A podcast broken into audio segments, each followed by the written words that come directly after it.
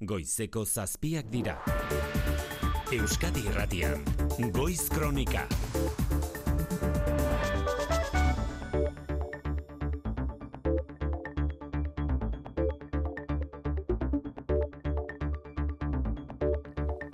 Egun onde izuela alde bateko zeinbesteko herritarrak eta gintariak batu dira Santiago Zubiaren alde banatara eta burdinez inguratuta Euskal Herriko iparraldea eta hegoaldea banatzen duen Zubian egin dute ozen salaketa. No tiene sentido, a mí me parece que es una vergüenza y esto tiene que quedar eh, dicho aquí alto y claro. Ça a été aussi le pont de la liberté et aujourd'hui ça devient vraiment le pont, Avenida le pont de la honte. Soilik Frantziako turraren etapa pasa zedin hainbat orduz erretiratutako esi hori lotxagarria dela salatu dute entzun duzue Jos Antonio Santano irungo alkateak eta kotxe esenarro endaiakoak. Euskal Herria, harrera herria dela azpimarratu dute irungo harrera sarrerako kide, oian agalardi bozera maila. Europar batasunaren e, politikak, e, migrazio politikak e, itzaileak dira, e, muga honen inguruan hildakoak gaude eta noski muga honen itxiera hiritarrei eragiten diela, baina simbolikoki itxita dago muga hau eta badakigu migrazioa dela eta migrazioaren kontrola dela itxieraren benetako arrazoia.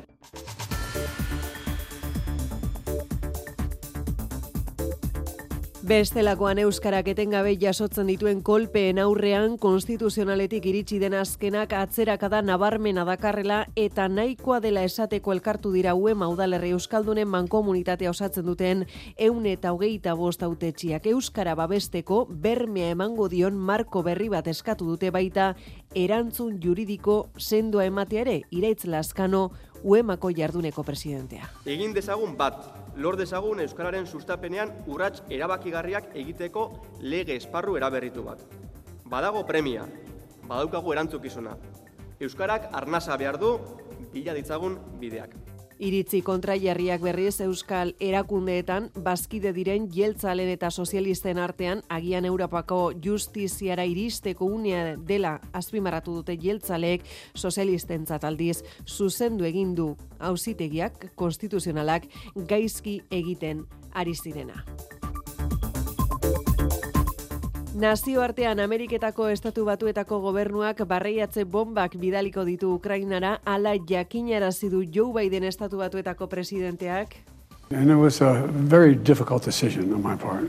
But the main thing is they either have the weapons to stop the Russians now from their keep them from stopping. Oso erabaki zaila izan dela azaldu du Bidenek, baina behar beharrezkoa Ukraina muniziorik gabe geratzen ari delako erabakiak kritikak eragin ditu munduko eun eta maika herrialdetan debekatuta baita ude barraiatze bomba horiek NATO berak hainbat aldiz salatu izan du Errusian Ukrainan bomba hauek erabiltzeagatik. Errusiak eta estatu batuek ez dute debekoa sinatuta. Errusiak erantzun du esanez beste provokazio bat dela hau mundu gerra sortzeko ahalegina leporatu dio estatu batuetako gobernuari. Eta albiztegian jasoko ditugu atzoko euri jasek eragindakoen e, ingurukoak ere bai, kaparroson, sarrakastelun, kaleak ibai bihurtuta ikusi baititugu, hainbat eraikin eta etxabeetan sartu da ura, ordu bakarrean besteak beste irurogei litro zenbatu dira kaparroson. Bere ala jasoko ditugu zehetasunak aurrez, baina jaso dezagun datozen orduetarako iragarpenaren berriek aitzagirre egunon. Egunon bai, kaskabarreta eurikonturik ez da gaur aurre ikusten, eguzkitsua dator, larun bata orokorre Euskalmeten Euskalmeten iragarpenaren arabera, naiz eta kantauri isuri aldean beodeiak agertuko diren tarteka, batez ere egunaren hasiran eta amaieran temperatura maksimoak, pixka bat jaitsiko dira, atzoko, atzokoekin alderatuz gero, hogeita bost eta hogeita amar gradu artekoak izango dira kostaldean, eta hogeita ama bost artekoak barne aldean. Une honetan, Baionan eta Donostian, hogei gradu ditugu, Bilbon emeretzi, amasei gazte izen, eta amalau irunean. Eta kiroletan, Xavier Murua, zer dugu lerreburu nagusi egun zuri ere? Egunon, Jasper Philipserek neurri hartu die Frantzeko turreko esprinei. Irutik iru daramatza, alpezien taldeko Flandriarrak, gaur berreun kilometroko ibilbide gora beratxua izango dute txirrindulariek. Bibitako San Fermin torneoko bigarren neurketa gaur lauriten, jaka eta altuna, atzoko lautordiko finala joakatu ondoren, berriro elkarren kontra, lizartzarrak, aranguren izango du bizkar zain, eta amezketarrak rezusta. Bart Larrazabalek eta Maria Eskorrenak hogeita bi eta bederatzi irabazi diete elordiri eta martijari. Eta arrauna, gaur donostian, Eusko Label eta Eusko Tren ligetako estropadak arratsaldean eta kae biligako proba goizean, eta mendiko lasterketa eun milakio jokoan, gizonezkoetan unionetan, Igo Manzizidor doa lehenengo postuan, emakumezkoetan Uxo Fraile eta Goierriko bi onditan berrez, Joseba Eskudero eta Oiana Azkorbe beitea.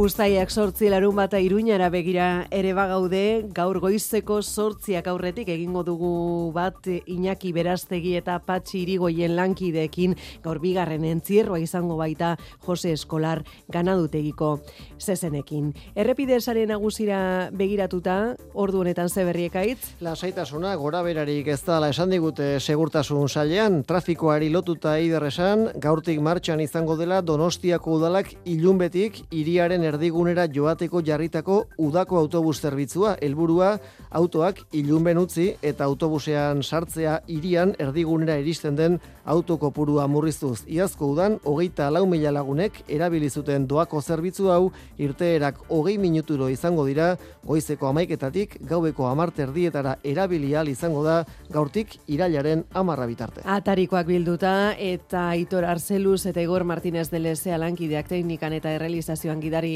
direla az gaitezen. Euskadi Irratian, Goiz Kronika. Eider Bilbao. Goizeko zazpiak eta ia zazpi minutu eren egun gazte izen eta arabako lautadan e, pairatutako txingo, txingorre bortitzena azken orduotan Nafarroko herri berango gorre jodu ekaitzak Nafarroko gobernuak larrialdi planaren bigarren maila ezarri zuen atzo arratsaldean rada, sarrak, astelu eta kaparroso izan ziren kaltetuenak azken honetan barranko salado ibaiak gainezka egin zuen setasunak ainara ortiz, egunon? Egunon, Nafarroako erdialdean eta herriberan euri jasak espero ziren eta alerta laranja ezarrita zegoen atzo arratsalderako aurre ikuspenek ez zuten utzik egin, seiak aldera zerua bestu eta oliteko merindadean kokatutako rada herriko kaleak zuritu egin zituen txingorrak. Villafranca, Melida edota Zarrakasteluneren abaritu zuten ekaitz bortitza, ordu betean metrokarratuko ia irurogei litro artean bota zituen hainbat puntutan. Kaparroson, Barranko Saladoi baiaren emaria indartxu zetorren, eta gainezka egin zuen. Foru gobernuak larrialdi planaren bigarren maila ezarri zuen bertan. Ura, etxe bizitza, garaje eta etxe beetan sartu zen eta putzu handiak ikusitezkeen kalean. Nafarroa amabi berrogei bigarren mailako errepidea berriz, mostuta egon zen bi orduz traibuen kasparean. Bien bitartean Peralta, Tafaia eta Tuterako suhiltzaileek lana izan zuten ur bomben bitartez kaleak garbitzen. Gaur Nafar herriberan iragarrita dagoen bero sargoriak lehortuko ditu bazterrak, hogeita mabos graduak ere gaindituko dituzte zenbait puntutan. Aurrez, e, gazte izen eta arabako beste zenbait herritan ikusi genituen irudi horiek edo gogorrakoak nahi baldin bada osteguneko kaskabar ekaitzaren eh, ondorioz eta anegunak beharko dira erabateko normaltasuna berreskuratu alizateko, kalteak zenbatzeko, aseguruekin harremanetan jartzeko eta txikizioa garbitzeko egunak izango dira ba, datozenak suhiltzaileek eta udaltzainek bosteundik gora dei jaso zituzten sorionez ez behar larririk e, etzen egon. Lehen sektorearen zate ere laguntzat izango direla agindu du Arabako diputatu nagusiak zurin etxe berriagunon zuri ere. Egunon lehendik Ukrainiaren inbasiotik eta lehortearen kalteak nozitu dituen lehen sektorearen zat laguntzak agindu ditu Ramiro Gonzálezek. Medidas que van a intentar paliar las dificultades que está sufriendo el sector, no solo como consecuencia Izan ere arabako hainbat herritan oso gogor jo zuen ekaitzak lautadan esaterako zereal ustak galdutzat ematen dituzte. Hiriburuan gazteiz ondamendi eremu izendatzeko aukera aztertzen ari da udala, gazteizko suhiltzaiek eta udaltzainek bosteundik gora dei jaso zituzten, Iñaki gurtu bai segurtasun zinegotzia behiren apurketak eta bueno, alako gauza gertatu dira, bereziki alde zaharrean, eta hasieratik e, zuhiltzaile kapaz izan ziren ba, joateko jendeare laguntzera. Poliziaren aldetik, irureun eta mar dei jaso genituen, ia dei guztiak kapaz izan ginen e, atenditzeko momentuan bertan. Kalte nabarmenena kala ere herritarrek autoetan nabaritu dituzte, aseguru etxeetatik lasaitasun mesua lagunarotik Juan Mari Zugazartazak. Lasai egoteko, ze goatzien gauz, eta, vamos, kristelak eta konpondoldia segiduen. Eta gainezka dauden tailerretan ere pazientzia eskatzen dute.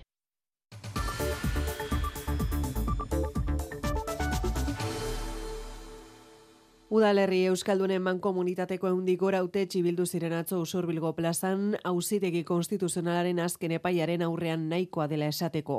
Epaiak udalei eskumenak ekentzen dizkiela salatu dute eta oldarraldi judizialaren aurrean behar beharrezkoa jo dute Euskararen inguruko lege esparrua eraberritzea mertxetxe berria. Ez daukagu ba kronika hori entzuteko modurik e, une honetan edo nola ere ba gogoratuko dugu hautetxiek e, ba ipatu dutela auzitegi konstituzionalaren e, epai hori tarteko horrek horren ondorioak e, atzerakada dakarrela salatu dute.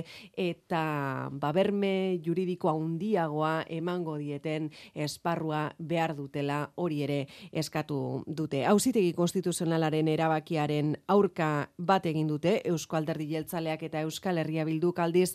Jeltzaleek jaurlaritzan bazkide dituzten sozialistek uste dute justifikatuta dagoela erabakia legeak hasieratik. Utxuneak zituelako maite alustiza. Aitor Esteban Kongresuko jeltzaleen bozera maiaren arabera, bizkuntza ofizialen arteko oreka urratzen dela esatea, errealitatea ez ezagutzea da, eta Euskaraz bakarrik bizitzeko aukerarik ez ematea eta nik uste dut e, Europear gisa, herrikide Europara herrikide e, lez gure gure eskubideak gitxitzea dala. Kusi beharko litzaken, baina igual hori be Europar hausitien aurrera eroan beharko litzateke. EH Bilduren ustetan Euskal Herritarren eskubideak eurek kudeatu behar dituzte ez beste inork. Sozialistentzat gaizki egiten ari zena zuzendu du orain auzitegiak Alberto Alonso Euskara gaietarako bozera maia. Bere momentuan ere boskatu genuen legionen aurka eta abisatu genuen ba, bat zeukela alako laguna batzuk eta gaur egun ba, atzo e, konstituzionalak esan zuena zera da ez? Ba, laguna horiek badaudela. Pilar Garrido Euskadiko Podemoseko koordinatzaile nagusiak dio euskararen normalizazioaren alde lanean jarraituko dutela, baina legea eskutan agirietan bi hizkuntza ofizialak agertu behar direla. Vamos a seguir trabajando, ya hemos Lanean ari gara eta jarraituko dugu euskararen normalizazioaren alde, gure egunerokoaren parte izatea nahi dugu. Laura Garrido Euskadiko Popularren idazkari nagusiaren hitzetan gauzak bere lekuan jarri ditu auzitegiaren erabakiak argi geratura auzitegi konstituzionalak e, ebazpenarekin ezin dela diskriminatu gaztelania eta gaztelania hitz egin nahi duten eskubideak. Laura Garrido uste du eaiotak hausnarketa egin beharko lukeela bere politiken inguruan. Aurrez, eh, esan dizuegu UEMA ba, Euska, Udalerri Euskaldun eman komunitateko eundik eh, gora utetxi, bildu zirela usurbilgo plazan nahikoa dela esateko eta Euskararen inguruko lege esparrua eraberritu dadin eskatzeko mertxe etxe berria orain bai konta iguzu.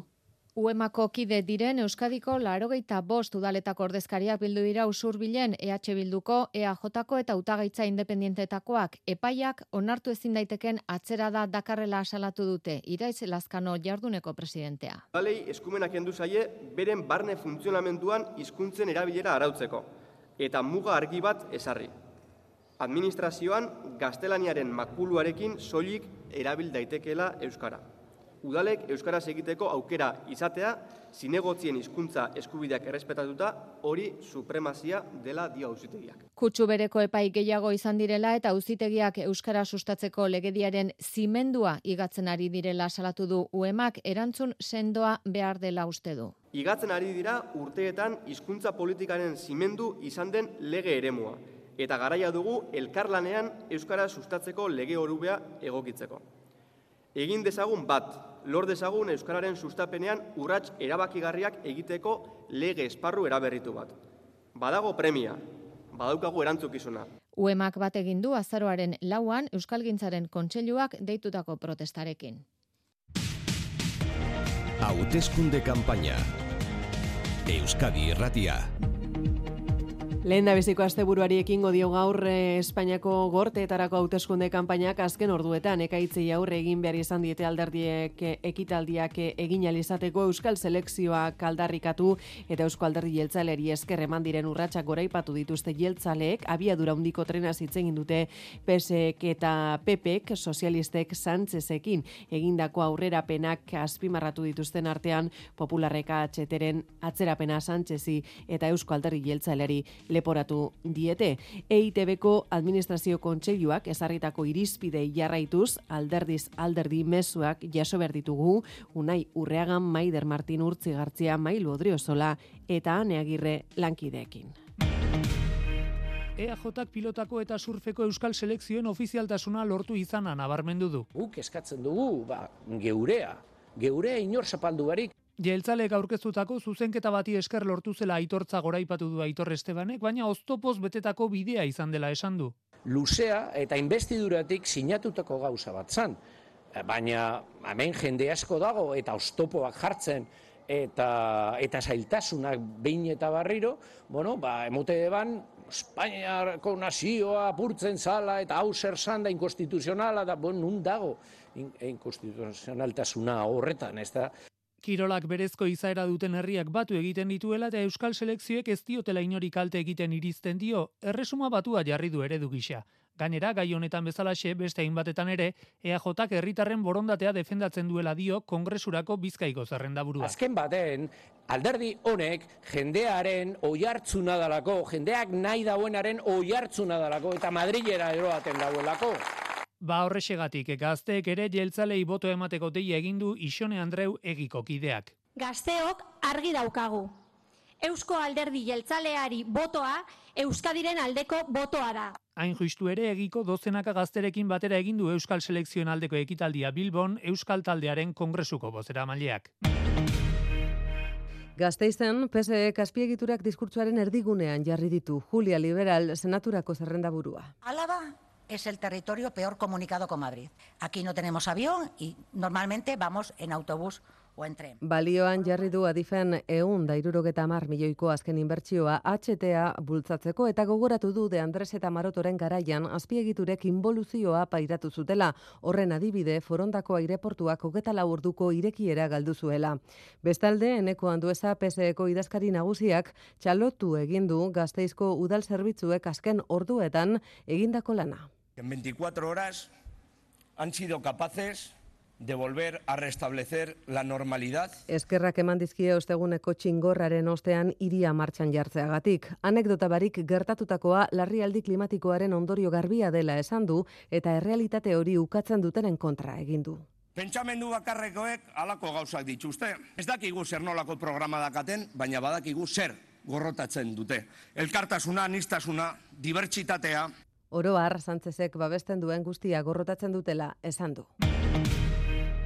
Bere izaera soziala indartu de Euskal Herria bilduk laudion, legealdi honetan zehar Madrilen onartutako lege eta politika asko ez ziratakeen posible izango EH bildu gabe, ala esan du idurre bideguren senatariak. Etze bizitza legea, eutanasia legea, laketa klimatikoaren legea, banku eta energetikari jarritako zergak ez ziren posible izango Euskal Herria bilduren lan eta babesik gabe. Hanka bat kalean eta beste erakundeetan koalizio subiranistak gehienko sozialaren behar eta interesen alde egiten du lan. Zalantza gabe Euskal Herria bildu da, Euskal gizartearen hobekien ulertzen eta konektatzen duen indar politikoa. Eta horregaitik gure lorpenek, ekarpenek gehiengoaren bizitzak hobetzen lagundu dute. Asko dira Madrilen azken laburteotako lorpenak naiz eta gehiago nahiko lituzkela itortu Iñaki Ruiz de Pinedo kongresurako arabako hautagaiak. Itza ematen dizuet, orain arte egin duguna izan da bakarri hasier bat. Eta horretarako badakigu gainera kontatzen dugula zuekin ez gara inoiz ez nekatu eta ez gara nekatuko. Aurrera goaz. Eta Madrilgo pasadizo bat ekarri dugu gora, auzo langiletako jendeak eskerronez eta maitasunez behin baino gehiagotan esan die diputatu eta senatariei,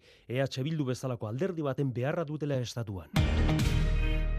Sumarrek Bilboko errekaldea auzo aukeratu du enpleguari buruz hitz egiteko. Aurrera egin du ekonomiak azken lau urteetan eta lan erreformak eskubideak bermatu ditu langilentzat. Asko eginda, baina oraindik asko dago egiteko Lander Martinez Kongresurako Bizkaiko zerrendaburuaren esanetan. Aukera dago kontratuen kalitatea hobetzeko. gutxieneko soldataren igoera negoziatzen jarraitzeko eta langileen erosteko ahalmena berreskuratzeko. Lan egin dezakegu horretan ere. Egin dezagun memoria pizka bat. Inoiz ez da lan eskubidetan peperekin baino murrizketa handiagorik egon, eta inoiz ez da legealdi honetan bezain beste aurreratu Yolanda Díaz lan ministro dela. Zugatik, lelopean, sumarrek soldata eta pentsio duinak bermatzea du helburu legealdi berrian. Bilbon plaza biribilan alderdi popularrak abiadura handiarekin duen konpromisoa azaldu du. Diotenez euren apustua izan da eta izango da. Gogorarazi dute Rajoi gobernuan zela 2018an akordioa itxi eta popularren bide horriari jarraiki aurten iritsi beharko zela Bilbora abiadura handiko trena, baina ez da ala izan. Bea Fanjul Kongresurako Bizkaiko zarrenda burua. Hay que recordar que el Partido Nacionalista Vasco traicionó los, el compromiso que había hecho a los vascos con una Bere esanetan erantzuleak jeltzaleak EAJari egotzi baitio hitza bete ez izana eta euskal herritarrak traizionatzea. Azpiegituretan ez ezik dioenez bestea beste osasuna lorrean edo ekintzaietzan Euskadin asko dago betzeko eta hori alderdi popularraren eskutik etorriko da. Bide batez zehaztu du HTak ekar lezakeena. Más oportunidades para generar empleo, más oportunidades para apoyar el pequeño comercio, más Enplegua sortu, turismoa eta ekonomia sustatzea bestea beste. Ekitaldira inigo de la Serna sustapen ministroia gonbidatu dute eta honek esan du. Que en estas elecciones nos jugamos el seguir con la mentira. Bi aukera daudela, batetik gezurra, herritarrak traizionatzen dituzten horiek babestea eta bestetik konpromisoak beteko dituen alderdi popularra. Hauteskunde kanpaina. Euskadi Irratia. Nafarroan esan gabe doa San Fermin egunak markatu duela kanpainaren hasiera UPNek eta PPek tradizioen defentsa egin dute prozesioaren testinguruan izpidea sortu duen bestea EH Bilduri hauteskunde batzordeak Iruña erdigunean egin nahi zuen ekitaldia debekatu izana eta San Ferminek kanpainan izan duen eraginaren lekuko Nafarroako Alderdi Sozialistak gaur egingo duen lehen dabiziko ekitaldia Mikel Jarza. Hauteskunde ekitaldiak debekatuz eskuindarrek giroan hasi eta tentsionatu nahi dute bel pozuetaren iritziz. Eta horren aurrean EH Bilduren balio politikoa aldarrikatu du. Ezinbestekoak izango gara gobernu aurrerakoi bat egiteko. Politikak publikak aurrerakoiak eta ausartak aurrera eramateko. San Fermin giroan sumarreko idoia bilanuebak indarkeria matxistari entzun gor egiten dieten alderdiengan jarri du fokua. Los discursos, los pactos que estamos viendo con aquellos que niegan la violencia machista. Tradizioen defentsan berri zupeneko Enrique Maia, prozesioko irainak eta zezenketen aurkariak kritikatu ditu. Nosotros hacemos una defensa total y absoluta del mundo taurino. No solamente lo defendemos, sino que exigimos el derecho... Kuka Gamarra Pepeko idazkari nagusiak ere iruñea bizitatu du, prozesioa jarraitu eta Nafarroako hautagai popularrei babesa adierazteko. PSNek gaur San Ferminetako irugarren egunean egingo du hauteskunde kanpainako lehen ekitaldia. Goizeko zazpiak eta hogeita bi minutu sarreran ere aipatu dizuegu jendetza batu dela Santiago Zubiaren bi aldeetan Frantziako gobernuak mugako pasabide hori berriz isteko hartutako erabakia ozen salatzeko. Izan ere, turra pasatzeko zabaldu zuten, baina berriro ere itxi terrorismoaren aurkako neurria dela argudiatuta. Irungo eta endaiako alkatek babes handia jaso dute, bertan izan dira erakundetako ordezkariak baita hainbeste hainbat ordezkari politiko ere, Jose Juan Ugalde. Esiak etzuen zatetu ipar eta hegoaldearen aldarrikapena. Endaiako aldean kotxe ezenarro auzapeza eta dozenaka herritar. Ezenarrok esan zuen lotxagarria eta onartezina dela zubia itxita egotea. Eta bide diplomatikoak egindu zituen. Irun aldean berriz berreunen bat pertsona. Zubia itxita egotearen zentzugabekeria azpimarratu zuten Jose Antonio Santano irungo alkateak eta igorren paran ondarribikoak. Debemos seguir dando pasos aquí en Madrid, en París, en Bruselas. Baiarako biztanleak lotzen gaituen zubia da eta esiak esartzea gure arteko lotura ere, bueno, bazaildu egiten du, ezta? Hildo beretsuan hitz egin zuten ere Melgosa sailburuak eta Eider Mendoza aldu nagusiak, giza eskubideak, migratzaileentzat pasabide seguruak eta lurraldearen osotasuna aurrean jarrita. Gure gogoa da ba zabaltzea, zubiak eraiki eta giza eskubideak salbatu. Honen honen beste ezin du horrela egon, eh. Hor alde batetik giza eskubideen ikuspegitik benetan oso gogorra da honek eramaten dituelako migratzaileak eh, arriskuak hartzera eta beste alde batetik ere bi lurralden arteko harremanak erabat eteten dialako.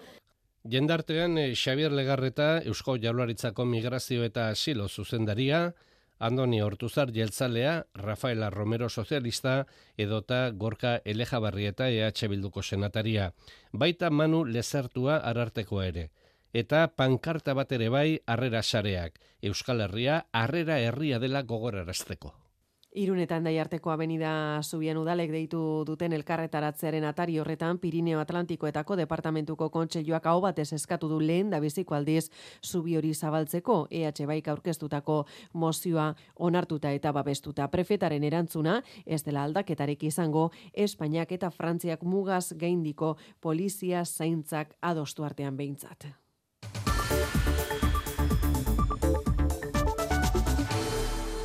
And it was a very difficult decision on my part.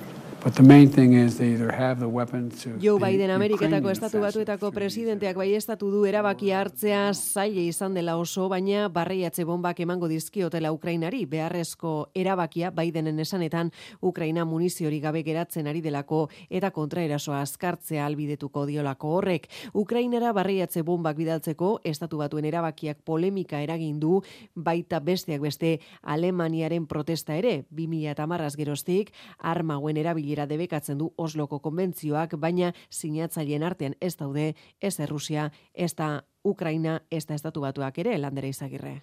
Errusiako armadak eta Ukrainakoak biek erabili dituzte barraiatze bombak gerra honetan Human Rights Watchen arabera, erakunde honek jasota duen eraso bortitzena, Errusiarrek Kramatorsken egindakoa da, berrogeita amazortzi herritar hil zituzten, leporaino beteta zegoen tren geltokian.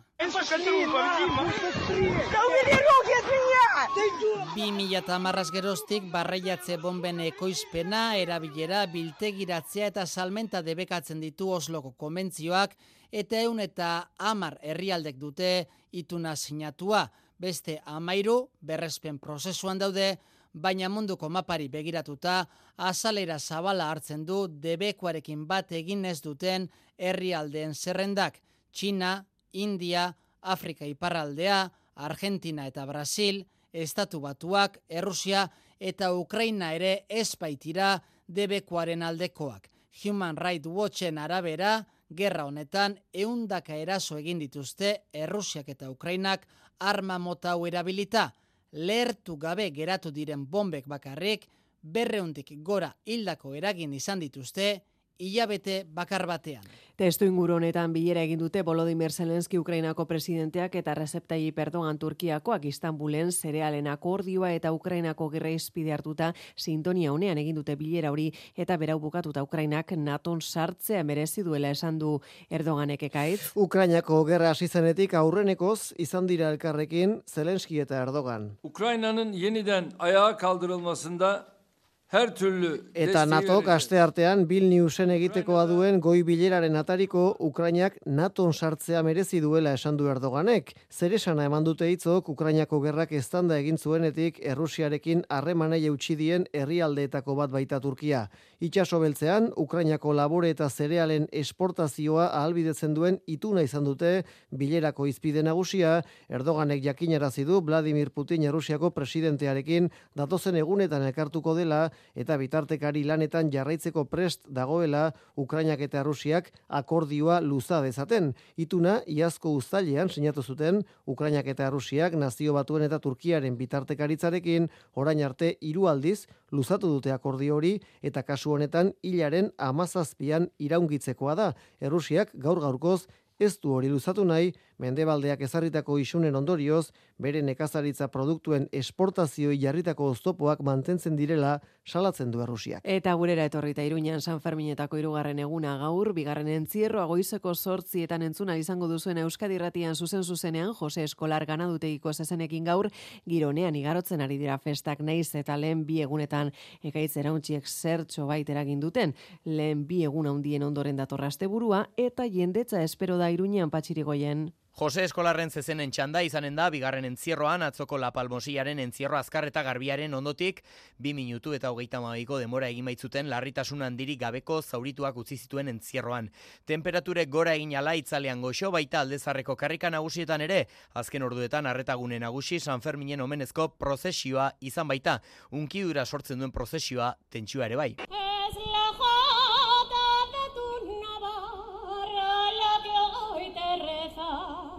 La que hoy te canta. Momentu unkigarria da, ez? Azalean sentitzen dena, probaren parten da. Lo más bonito y lo más elegante. Ver pasar a San Fermín por las calles... Santu beltzaranari urtero legez, jota abestuta prozesioaren amaieran eta txamponaren bestealdean esan dugu, tentsioa.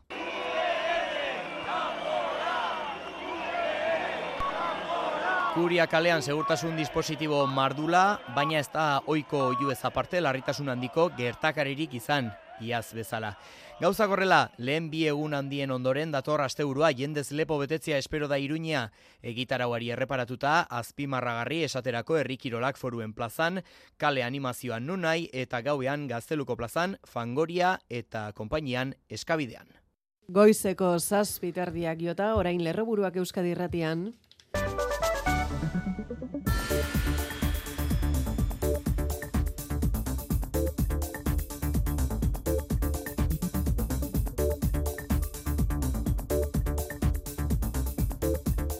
Pasadira ekaitzak abisurik ez da dagoeneko indarrean eta eguraldiari dagokionez asteburu lasaia iragarri du Euskalmetek, baina bart atzera berriz ere jodu ekaitzak Nafarroa erdi eta hegoaldean. Rada, kaparroso eta zarrakaztelun bota du gehien, irurogei litro arte ere zenbatu dira ordu betean. Metro kuadroko eta kaparroson esaterako hainbat eraikinta garajetan sartu da ura. Gazte izen berriz, ostegun iluntzeko kaskabarrekaitzak utzitako kalteak zenbatzen ari dira, baita konpontzen ere, hasiak dira herritarrasko aseguru etxe eta tailerretara jotzen autoak konpontzeko esaterako, bada lasaitasuna eskatu die lagunaro aseguru etxeko, Juan Mari Zugazartaza perituak jentie lasaitu, eh, harremanetan e, ipiniko garela e, danokaz, asegura guztiekaz, eta lasai egoteko, ze goatzien gauz, eta, vamos, kristelak eta konpondo aldi segiduen, osea, geortik azitxeia, hasi gara gergoizetik ja kotxiek biet, e, jentieri ja kotxiek e, erun aldabiela e, konpontzen. Irunek eta endaiak deituta elkarretaratze jendetsua egin dute abenida zubiaren alde banatan itxieraren aurka hogeita bat garren mendeko Europan lotxaren zubia bilakatu dela salatu dute Jose Antonio Santanok eta kotxe zenarrok irungo eta endaiako alkateek. No tiene sentido, a mí me parece que es una vergüenza y esto tiene que quedar eh, dicho aquí alto y claro. Ça a été aussi le pont de la liberté et aujourd'hui ça devient vraiment le pont Avenida le pont de la honte. Onartezina dela salatu dute turra igarotzeko geita orduz zabaldu izana eta ostera ere Frantziako gobernuak mehatxu terroristaren aitzakipean istea. Elkarretaratzen ordezkari politiko eta instituzional ugari izan dira baita irungo harrera sareko kideak ere azken hauentzat itxiera migrazio politika hilkorren adierazle da. Oiana Galardi bozera mailea. Europar batasunaren e, politikak, e, migrazio politikak e, hitzaileak dira, e, muga honen inguruan hildakoak daude eta noski muga honen itxiera hiritarrei eragiten diela, baina simbolikoki itxita dago muga hau eta badakigu migrazioa dela eta migrazioaren kontrola dela itxieraren benetako arrazoia. Auzitegi konstituzionalak udalei euskara hutsean aritzea debekatu ostean nahikoa dela salatu dute udalerri euskaldunen mankomunitatea osatzen duten udal ordezkariek usurbilen egin duten agerraldian. Irakurketa trakestua eta argudio onartezinak jaso dituela epaiak eta atzera urratsa dakarrela diote. Ez dutela onartuko eta orain arte bezala jarduteko asmoa agertu dute. Era berean euskara babesteko lege esparru berria aldarrikatu dute. Iraitz Lazkano Uemako jarduneko presidentea egin dezagun bat, lor dezagun Euskararen sustapenean urrats erabakigarriak egiteko lege esparru eraberritu bat. Badago premia, badaukagu erantzukizuna. Euskarak arnasa behar du, bila ditzagun bideak. Nazio artean Ameriketako estatu batuetako gobernuak barreiatze bombak bidaliko ditu Ukrainara ala jakinarazi du Joe Biden presidenteak berak. And it was a very difficult decision on my part. Oso erabaki zaila izan dela dio Bidenek, baina beharrezkoa Ukrainia muniziori gabe geratzen ari delako. Errusiak jada erantzun du esanez, beste mundu gerra batera hurbiltzen duen provokazioa dela erabaki hori. Kritikak eragin ditu, munduko eunda maika herrialdetan debekatuta baitaude barreiatze bomba horiek, Errusiak eta Estatu Batuek esaterako ez dute debeku hori sinatuta.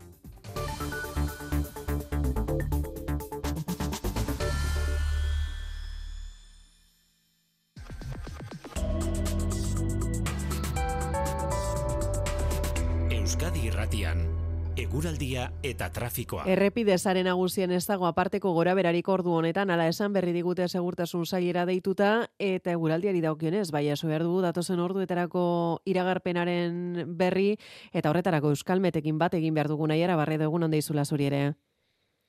Kaixo, egunon. Ze temperatura neurtu dituzu ordu honetarako? Beno, ba, nahiko epela, kostaldetik gertu batez ere, emeretzina gradu ditugu, neonetan Donostian eta Bilbon, hogei gradu baionan, ama bostirunean eta amalau gradu gazta izen. Eta ja da zeruan e, ikusten e, ari garen e, eguzkia izango ote da, etorriko denaren iragarle, udabeteko giroa espero da gaur? Hori da bai, udabeteko giroa izango dugu gaur, eguzke izango da nagusi hortaz eguneko ordu gehienetan. Temperaturari dagokionez berriz, ba gaur kantauri aldean ez dugu atzo bezain besteko berorik, espero iparra ibiliko da ratxaldean eta horri esker naiz eta oraindik bero egingo duen arren temperatura hogeita mar gradu azpitik eratuko da. Aldiz, araban eta ia nafarro osoan temperaturak gora egingo du gaurkoan eta hogeita mar eta hogeita magos gradu arteko balio maksimoak izango ditugu. Beraz, iparraldean temperaturak bera egingo du gaur zertxo bait, egoaldean berriz gora, eta egunaren amaieran hori bai odeiak ugaritzen joango dira, eta baliteke gauean, ipar partean euripitin bat egitea. Iparreki aldean zaparrada bakanen bat baztertu gabe, baina tira hori azken orduetan izango litzateke, gauean, beraz, ia egun osoan, giro argia, eguzkitsua izango dugu udabeteko temperaturekin. Aprobetxatzeko modukoa beraz, eskerrik asko nahiara gero arte. Zuei, gero arte.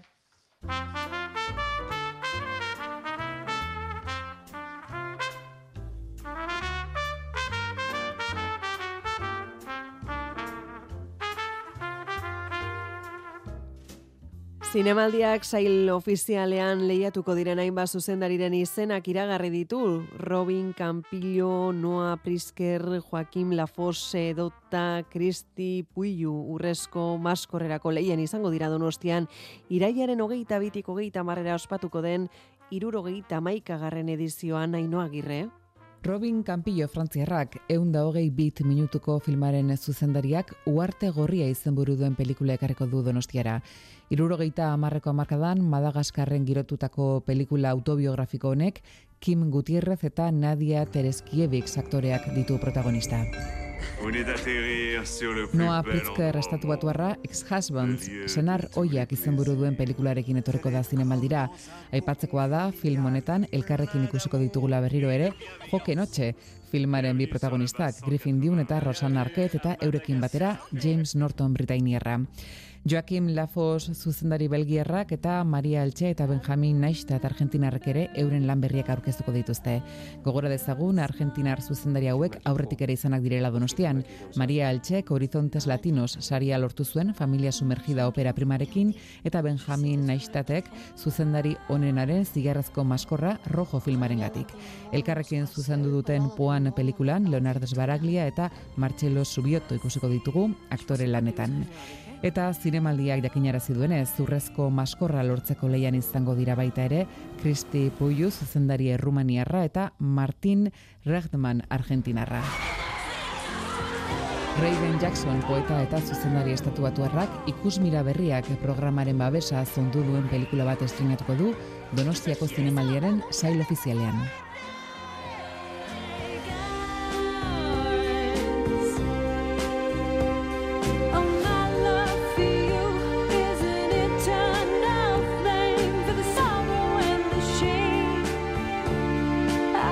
Bilbo beste modu batera bizitatzeko aukera Bilboko udalaren eskutik Bilbao City View autobus turistikoa ibilaldi antzestuak eskaintzen ari baita ustaileko larun batetan eta igandetan Ester Morelaga.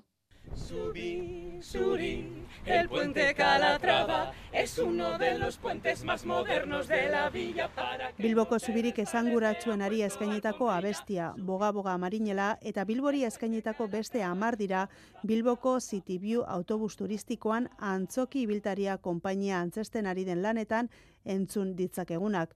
Gurutze beitia Michel Santamarina eta Iñaki Maruri direktoreak eta bestiak Bilboko istorioekin zein musikaz, koreografiaz eta batez ere umorez jasten dituztenak.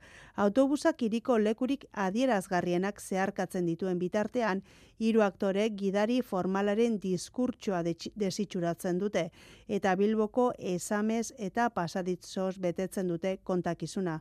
Michel Santamarina azaldu digu zer den autobus turistikoan eskaintzen dutena. Ba, autobus baten e, gainien egiten dugun musikala. Da, ze, bai, musikala da, ez da, Iñaki? Bai, bai, e, dantza egiten dugu, esaten bezala historiako e, dato realak esaten ditugu. E, Bilbon gaude, Bilbotaz hitz egiten dugu, eta Bilbotar jendea dago bertan. Osea, dana, Bilbo hori homenaje bat. Hori da, Bilbori omenaldi bada, baina ez da Bilbotarrentzat bakarrik. Iñaki Maruri. Bai, osea, denentzat da.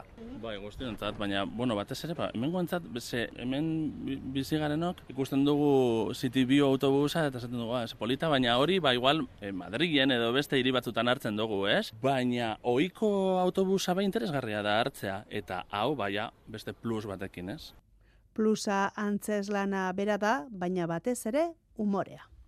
El puente Calatrava, pa umpa umpa umpa umpa umpa umpa umpa. El único puente del mundo con alfombra antideslizante.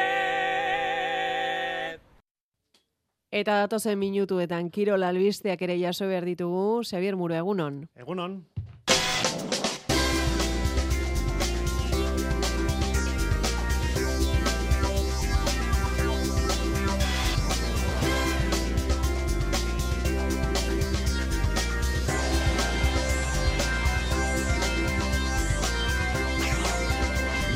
Euskadi Irratian Kirol Legez.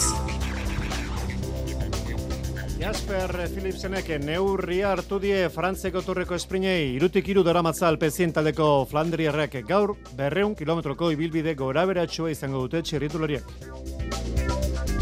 Ibitako San Fermin torneoko bigarren neurketa labriten jaka eta altuna, atzoko lautordeko finala jokatu ondoren, berriro elkarren aurka, Lizartzarrak aranguren izango du bizkar zain eta amezketarrak rezusta. Bart Larazabalek eta Mariazkorrenak hogeita bi eta bederatzi, irabazidete elor diri eta martijare. Arrauna gaur donostian Eusko Label eta Eusko Tren ligetako estropadak arratsaldean eta KE bi ligako probagoizean. Eta mendiko lasterketa entzutetsua, eun milak jokoan gizonezkoetan Igo Manzizidor doa lehenengo postuan, emakumezkoetan Uxo Fraile, Goiarreko bi handitan berriz, Joseba Eskudero, eta Oiana Azkorbe Beitea.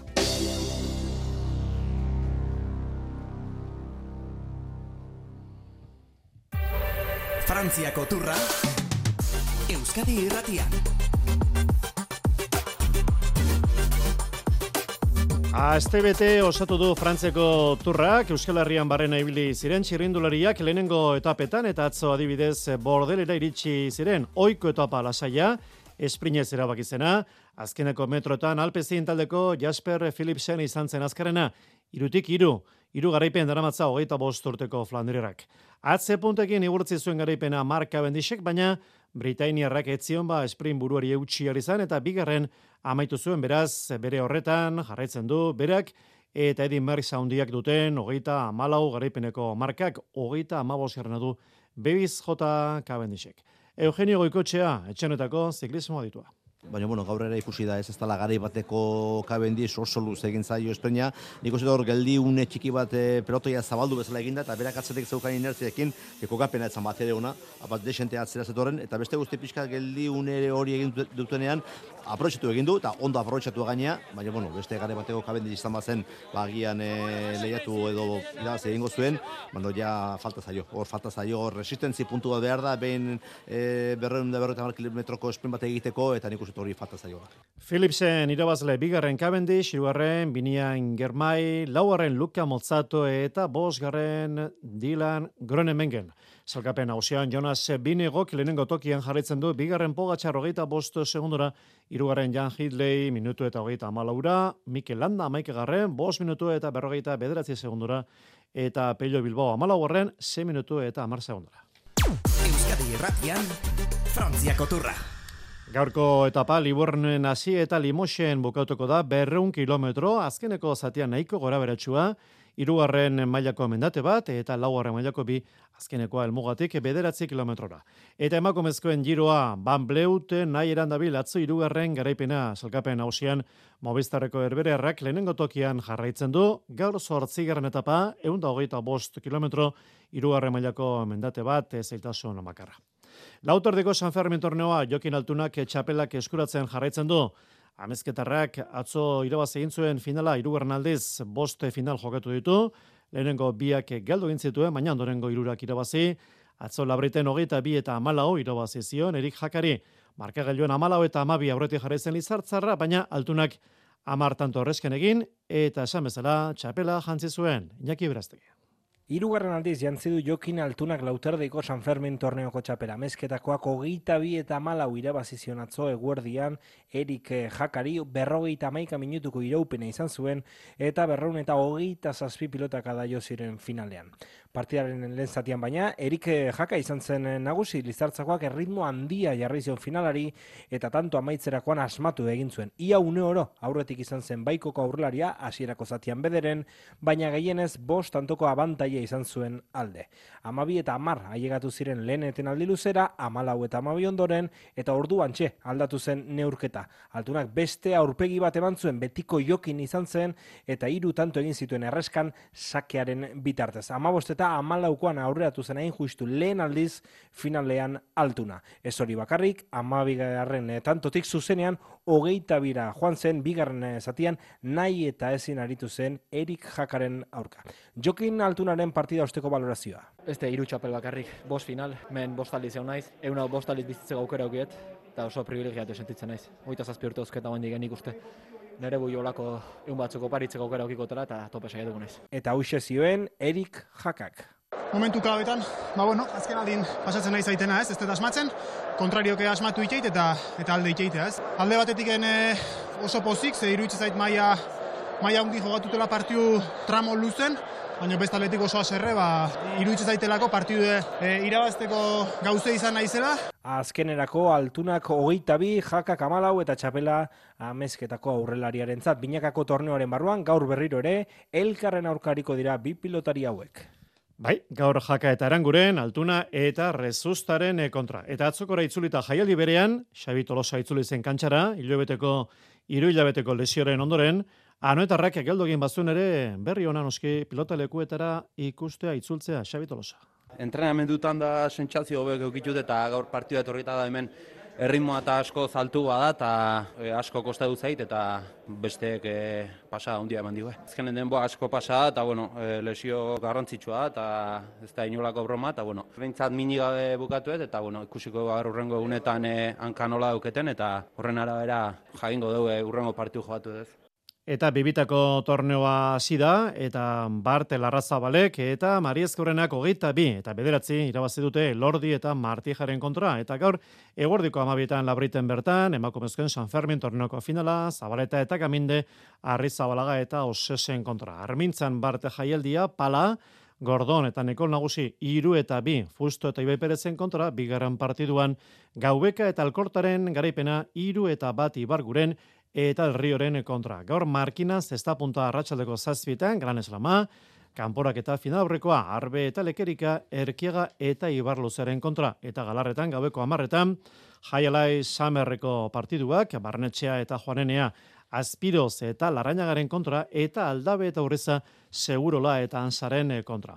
Arrauna Euskolabeleko eta Euskotreneko estropadak Donostian, Fabrika Bandera, Euskolabel Ligakoa arratsaldeko seiak eta hogeian hasiko da, eta aurrez bost erditan Euskotren Ligakoa. Euskotren Ligan arraun laguna lehenengo postuan da, bigarren tolosaldea, eta Euskola Beligan zierbana buru, bigarren ondarribia. Eta donostian bertan, kae bilikako irugarren jarduandiko estropa da, Kirol txartela bandera izenekoa goizeko amaiketan hasiko da. Futbolean, atletik izpide, aurredio moraldeko entramentuetan jarraitzen dute zurigorriek, atzo bigarren eguna, eta entrenamentu amaitu ondoren, Josean Lekue, atletikeko medikoak hitz egin zuen, eta min hartuta dauden jokalarien egoera azterga izan zuen. Juri Bertxitxeren eta Jerai Alberezen osasun egoraz hitz egin zuen Lekuek. Hauxe, Josean Lekuek esan dago. Operatua izan zen e, maiatzako eta amaikean, uste dut. Eta bost azteko evoluzioa eta gero, prebizioa izango zen Mexikoko viajearen ostean e, disponibilizatea. Juriren kasuan, ba, antzeko zeo zer. E, bera lesionatu zen e, ligako azkenengo partiduan, e, bost azteko evoluzioa ikusita eta e, inditugun frogak ikusita. Espero dugu, agian ez plazo berberetan, baina ere bai, ba, hilabete honen bigarren zatian taldean sartzeko moduko egoeran egongo dela. Eta Imanol Gartzia de Albeniz, hau ere, Mexikotik taldera itzulitakoan, ba, talderekin lan egiteko moduan izango da. Eta Ander Herrera, zertan da, horreko demoraldian, ez zuen sorturik izan lesioekin, horten zer planifikazio egingo diote, zela erdiko jokalariari? Entrenamentu mota desberdina, joku mota desberdina, eta uste dut, lehenko denboraldian zehar, gertatu dako adaptazioa, ba oso importante izango dela, aurtengo egoera, hobetzeko. Fenomeno orokor horren ondoan, ba, jarri behar dira, ba, berarekin planteatuta ditugun intervenzio e, individualak. Momentuko ezaugarriak eta bere antecedenteak eta bere behar espezifikoa kontuan izan da, ba, bai, badira momentuan indarrean, hainbat e, intervenzio, atal desberdinetan, izkiotako inzidentzia hori e, mugatzeko eta gutxitzeko. Eta futbola baitare, hoaiter urtez, zazpiko Europako txapelketako finala gaur, Inglaterrak eta Espainia jokatuko dute arratsaldeko seietan. Mendiko lasterketak eun milak ultra eun da irurogeita sortzi kilometro amabigarren ekitaldia hortxe doaz bak horrikalariak den ematen eta bero izan dute gauean, baina hortxe jarraitzen dute segulako balentria erakutsiz. Mutiletan lehenenko postuan doa, Igo Manzizidor, eta nesketan Usue Fraile. Eta beste proba, goierriko bi handiak aurre jokoan, larogeita sortzi garren kilometroa, eta mutiletan Joseba Eskudero Idiazabaldarra lehendabiziko posto ondoa eta emakumezkotan Oiana Azkor bebeitia. Eta bukatzeko bat formula, Britanian diko sari nagusia, hori bihar izango da ratxaldeko lauretan, eta gaur entramentu ofizialak, atzoko entramentu libretan, nos, noski Red Bulleko Max Verstappen izan zen azkarena, bigarren postuan Ferrari etxeko Carlon Sainz.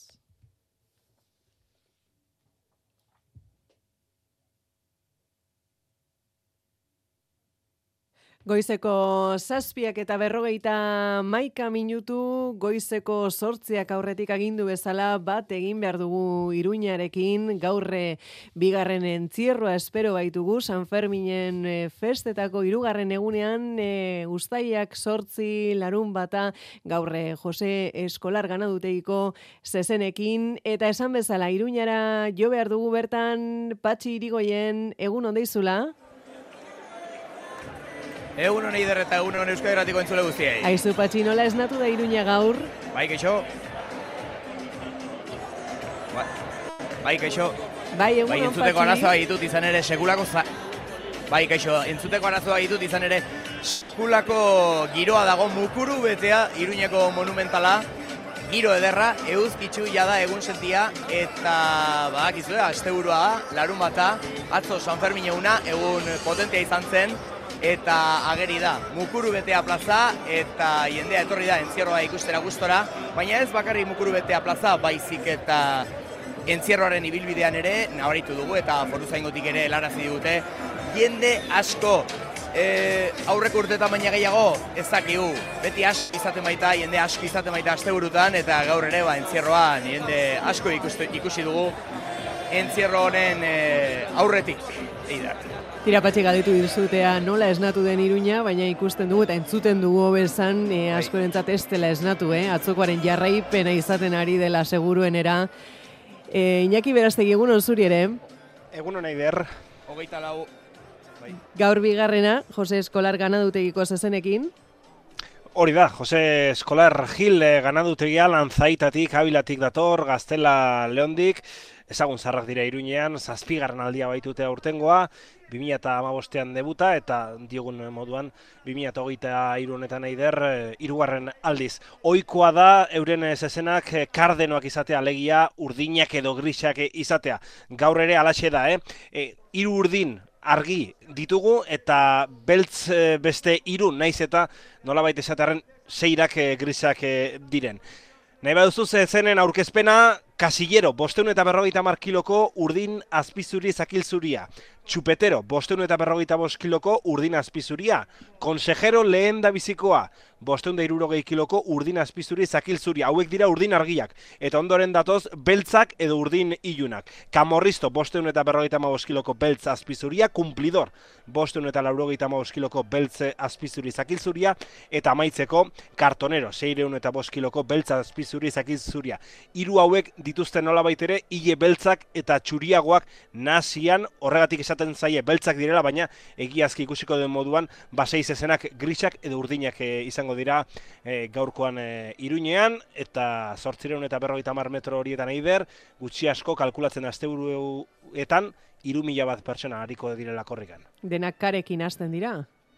Hori da, denak e, karekin edo zerekin e, azten e, dira.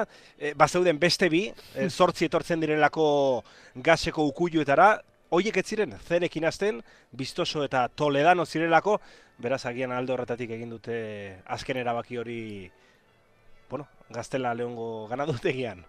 Patxi, esan dugu, gaurre askorentzat ez dela esnatu e, iruña, gaurre askorentzat e, atzokoaren segida dela iruñekoa, e, esango dugu gaurre lehor lehorra dagoela ibilbidea.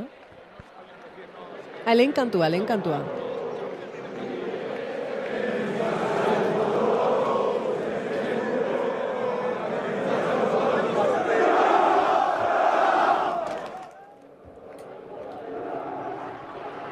Lehena bota dute, korrikalariek e, patxi, ez dakit patxik entzuten digun, edo horren besteko giroa dagoen kalejoi horretan e, ezinezko egiten e, ario dezaion patxi?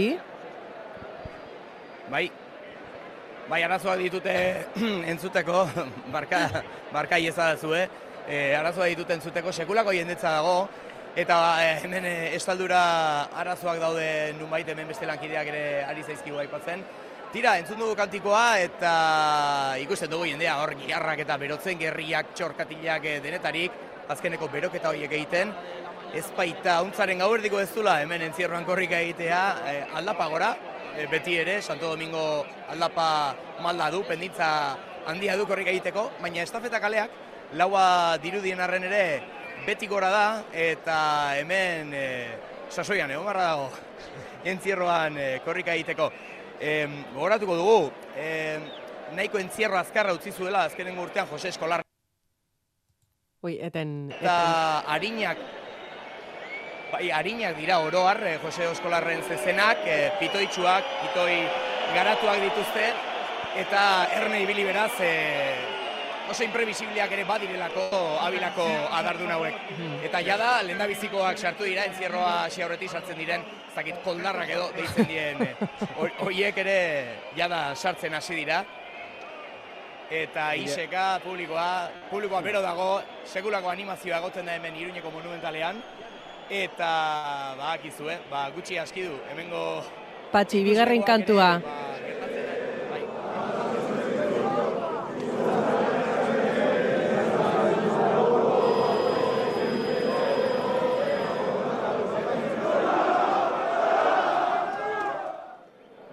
Iñaki atzokoa nolako izan zen?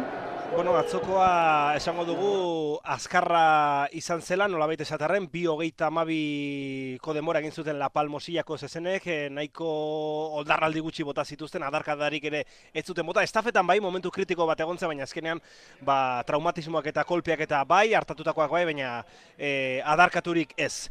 E, adarkatuak e, patxik aipatu ditu, e, Jose Eskolarreko zezenak, e, iaz, bi minutu eta goita bederatzi segunduko ba, entzierro egin zutela eta bi adarkatu utzi zituzten. Eh? Zazpigarren aldia dute, aurreko sei aldietan eider, ba, bueno, amarra adarkatu utzi dituzte denena, beraz, e, fan badute lantzean behin e, tarteka adarkatu diren bat edo beste usteko entzierroetan. Gainera, larun bata izan hori da, entzierroetan adarkatu gehien e, egoten den eguna, eta beraz, jende asko dagonez, irumila bat esan dugunez, ba, entzierro arriskutsua izan daitekela aurre ikusi dezakegu. Zezenak ere ikusten ditugu, sei joaldunekin batera, amabi animalia horiek hortxe daude, Santo Domingoko aldapako ukuiuetan, Parma baluarteko ukuiu ondoan, unaiak ere, amarru unai joiek ere prest, eta jendea ja da beroketa lanak amaituta, elkarrekin hitz egiten, azken agurrak egiten, bakoitza bere tokira, eta azken kantua ere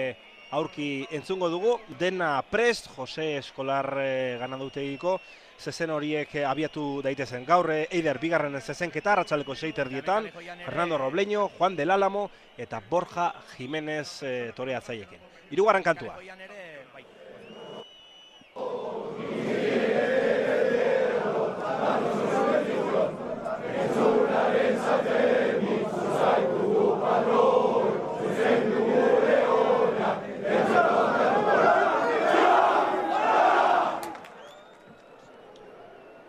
Ba, listo, Ider, orain bai, orain... Eh... Iruñeko zezen plazan, euzkia indartxu, eta oikoa, esan, esan behar nizuen, oikoa bihurtzen ari da, e, entzierro hasi aurretik sartzen diren horien artean, e, askok, e, amarretik zazpik esango nuke, mugikorra ateratzen dutela, e, kale joian sartzen ari diren une hori grabatzeko.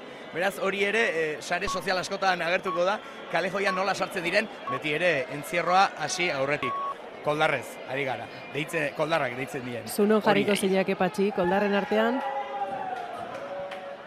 Beira, ni nagoen balkoitik oso oso ongi nago. Bueno, koldarra deitzen zaie, baina egia da, ba, ba hainbeste jenderekin, bai, ere bultzatzen dietela barrura, baina, haizue, korrika etor, egiten etorri bazarete. Badoaz, badoaz, goizeko sortziak, Iñaki. Atera dira, zezena, bai, atera dira, joaldun bat eh, buruan, zezenetako bat zertxo baita atzera geratu da, baina oro har zezen taldea bi zatitan banatuta, eh?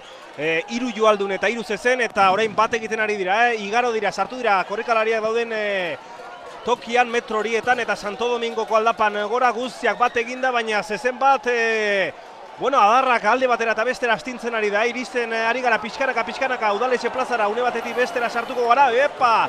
Horrezkuin aldetik datorren zezen horrek, arrisko handia dauka, adarra bota eta bota ari da, jende asko hau epa hor kontuzte kolpe hartu dutelako ez dakit adarkatu dute duen edo ez, udaletxe de plazatik, igaro gara, merkadere eskalera, une batetik bestera, entzierroko momenturik kritikonetako batean sartuko gara, merkaderez eta estafeta kalean, hor zezenak ez dira, erori gorein bai, erori egin dira eskerraldean bizezen, lasterketa arriskutsua ikusten ari gara dagoen jendearekin, eh? Hortxe, zezen batek eh, taldearen eh, punta hartu du, lurrera bota du korrikalari bat, eta zezenan artean sartzeko aukera badago, baina oso entzierro arriskutsua ikusten ari gara, eh? Kolpeak eta hemen, adarrak bota eta bota, oldarraldiak bota eta bota, zezenak eta tartean joaldunak eta zezenak bi bi zatitan manatuta, eh, kardenoak eta beltz bat aurretik, eta atzetik beste bi kardeno argiak. Hortxe, estafetaren eh, azken zatian sartzen ari gara, une batetik bestera telefonikan izango gara, jende asko eta asko ikusten ari gara, baina momentu zorain, lasterketa arriskutsu gutxiago ikusten ari gara, eh? Hortxe, kurbartu dugu eta patxi telefonikako gunean jada, zezen eh, taldea sartzear da, orain bertan kaibie joian ere bai bi zezen beltzak eta orain taldea sartu da azken bi joaldunak ere bai. Azken joalduak geratzen zen, denak plazan daude, ukullura zuzen zuzenean, alde batera edo bestera behiratu gabe, lan txukuna azken metroatan behintzat, lan garbia. Amaz, sortzi emeretzi izan daiteke, bi emezortzi edo emeretzi. Tarte horretan egon liteke, lehenengo hiru zezen sartu dira batera, ondoren joaldunak eta beste zezen guztiak beraz. Minutu eta hogeita iruan, baina konfirmatu beharko geruke hori. Bai, bai, lehenago izango da, eh? gutxi gora bera, azken zezena sartu denean, bi emezortzi, bi emeretzian edo horrela izango zateka, bai, horrelako bai. Eider, e, ikusi dugu, lasterketa oso arriskutsuak, hemen ikusten ari gara, adarkada bat jotze izan dela, estafeta eta merkaderez e, kaleko biurgunaren ostean, e, zezenetako bat, eskarraldetik joan delako, eta hor jende asko, ba, ituta geratu delako ezin atera eta gero ba Callejoiaren azpian ere gizon batek e, bueno, sorte handia izan du ze adarra gain gainean zeukan ez da hartu baina ez du adarkatu ikusiko dugu gero ba parteak e, zer dioen baina e, ikusiko dugu ba adarkaturi baute dago nedez baina agerikoa dena da jende asko zegoela eta entzierro oso arriskutsua utzi digutela Jose Eskolarreko zezenek bi emeretzi inguru gaurko entzierroa Eider eta gogoratu bigarren eh, zezenketa, eta bihar, hirugarren entzierroa, zebadagaoko zezenekin. Oso ondo, Iñaki, patxi zehaztu dizuete, zenbatean utzi duten gaurkoa? E, tira, ba, arazoa ditu konexio horrekin, e, bi emeretzi inguru esaten genuen, ikusiko dugu zenbatean utzi duten e, bigarren e, entzierro honetakoa, eta gero egingo dugu bat, atzera berriz ere iruñarekin, inakik e, esan bezala zauritutakoen partearen e, berri jasotzeko, gaur bestelakoa larun batarekin. Jendetza bildu da jada iruñan, are gehiago espero da datozen e, orduetan, eta eguraldia lagun e, izango dute, ba, asteburuari hasiera emateko gaurko udabeteko giroa iragarri baitigu Euskalmetetik, nahiara barredo aurrera. Udabeteko giroa izango dugu gaur, eguzke izango da nagusi hortaz eguneko ordu gehienetan. Temperaturari dagokionez berriz, ba gaur kantauri aldean ez dugu atzo bezain besteko berorik, espero. Iparra ibiliko da eta horri esker naiz eta oraindik bero egingo duen arren temperatura hogeita mar gradu azpitik eratuko da. Aldiz, araban eta ia nafarro osoan temperaturak gora egingo du gaurkoan eta hogeita mar eta hogeita magos gradu arteko balio maksimoak izango ditugu. Eta egunaren amaieran hori bai odeiak ugaritzen joango dira eta baliteke gauean ipar partean euri pitxin bat egitea. Zer ikusirik ez beraz eh, azken orduotan Nafarroan jaso denarekin, azken orduotan Nafarroko herriberan batez ere gogor jo baitu ekaitzak, Nafarroko gobernuak larrialdi planaren bigarren maila ere ezarri behar izan zuen eh, atzo arratsalde iluntze partean rada zarrakastelu eta kaparroso izan ziren eh, kaltetuenetarikoak azken honetan barranko saladoi baiak eh, erabat gainezka egin zuen ainar ortiz. Eh, egun osori ere. Egunon aurre ikuspenek ez zuten utxik egin eta seiak aldera zerua bestu eta oliteko merindadean kokatutako rada herriko kaleak zuritu egin zituen txingorrak. Villa Franca, Melida edota Zarrakastelunere nabaritu zuten ekaitz bortitza, ordu betean metrokarratuko ia irurogei litro bota zituen hainbat puntutan. Kaparroson, Barranko Saladoi Baiak gainezka egin zuen, foru gobernuak larrialdi planaren bigarren maila ezarri zuen bertan. Ura, etxe bizitza, garaje eta etxe beetan sartu zen, eta putzu handiak ikus zitezken kalean. Nafarra amabi, berrogei, bigarren mailako errepidea briz, mostuta izan zen, bi orduz, eta bien bitartean, peralta eta faiata tuterako zuhiltzaileek lana izan zuten urbonben bitartez kaleak garbitzen. Gaur Nafare Riberan iragarrita dagoen berosargoriak lehortuko ditu bazterrak, hogeita graduak ere gaindituko dituzte zenbait puntutan.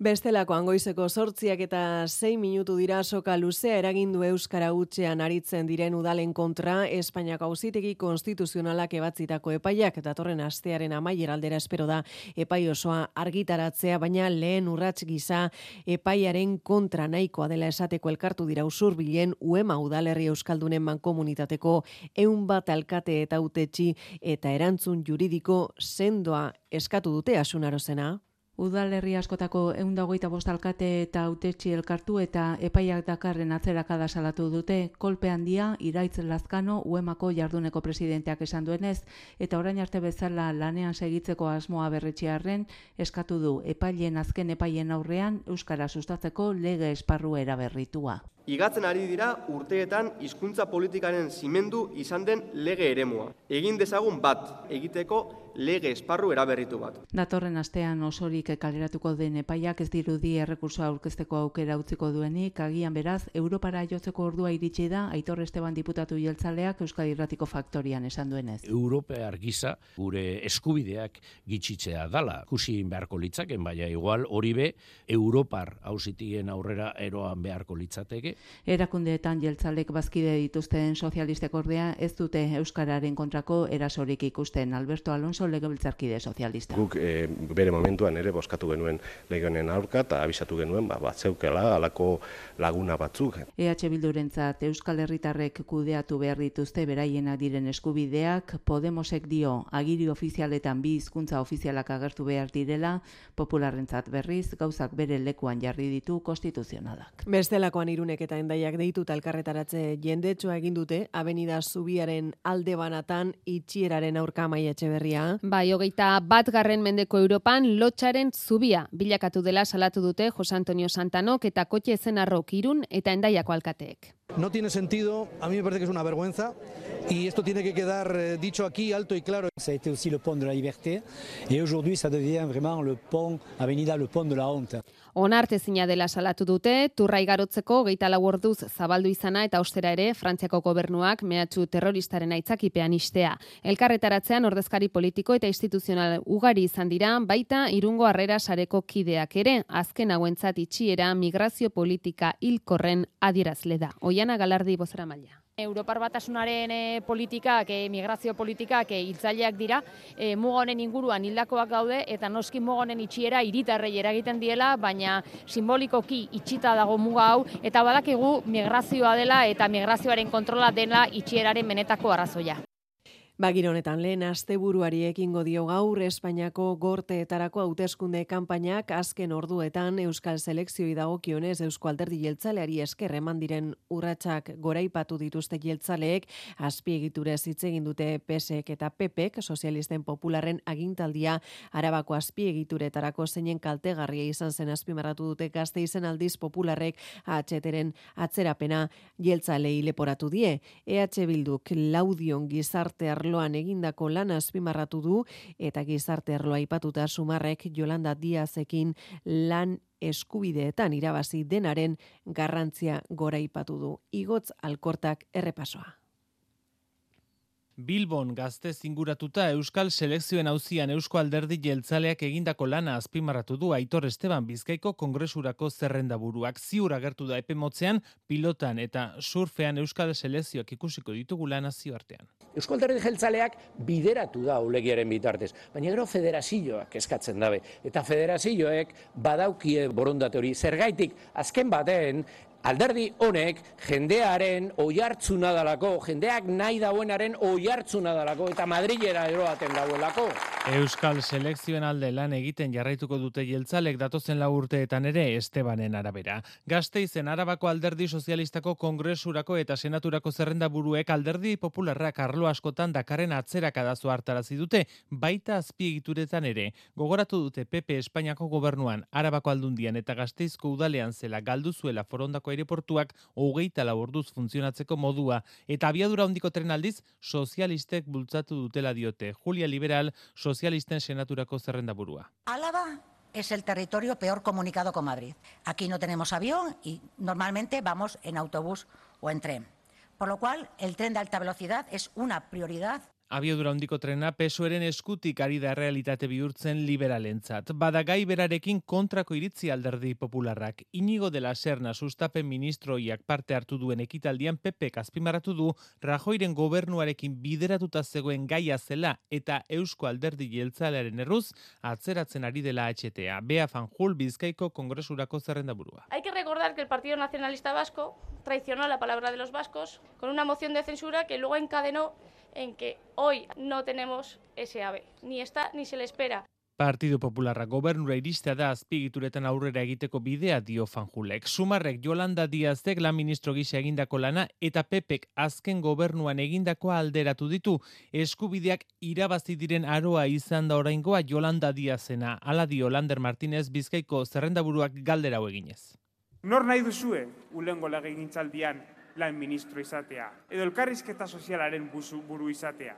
Yolanda Díaz, ala Espinosa de los Monteros.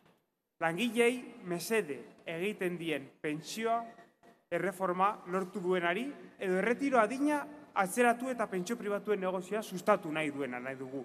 Hain zuzen gizarte arloan Espainiako gobernuak egin dituen urrats nabarmenenetan EH Bildu gakoa izan dela azpimarratu du koalizioak laudion idurre bideguren senataria gure lorpenek, ekarpenek, gehiengoaren bizitzak hobetzen lagundu dute. Jendartearen kezkak gure zereginak izan dira. Etze bizitza legea, eutanasia legea, laketa klimatikoaren legea, banku eta energetikari jarritako zergak ez ziren posible izango Euskal Herria bilduren lan eta babesik gabe. Pentsioen igoera edo saregileen erretiro aurrerapena ere ipatu ditu bestea beste bidegurenek. Gaur Euskal Geografian barrena ibiliko dira alderdiak larun batez, Donostian Eusko Alderdi Jeltzalea, Barakaldon PSE, Iruñean EH Bildu, Sumar Usansolon eta Gasteizen Popularrak. Hauteskunde kanpaina. Euskadi Irratia.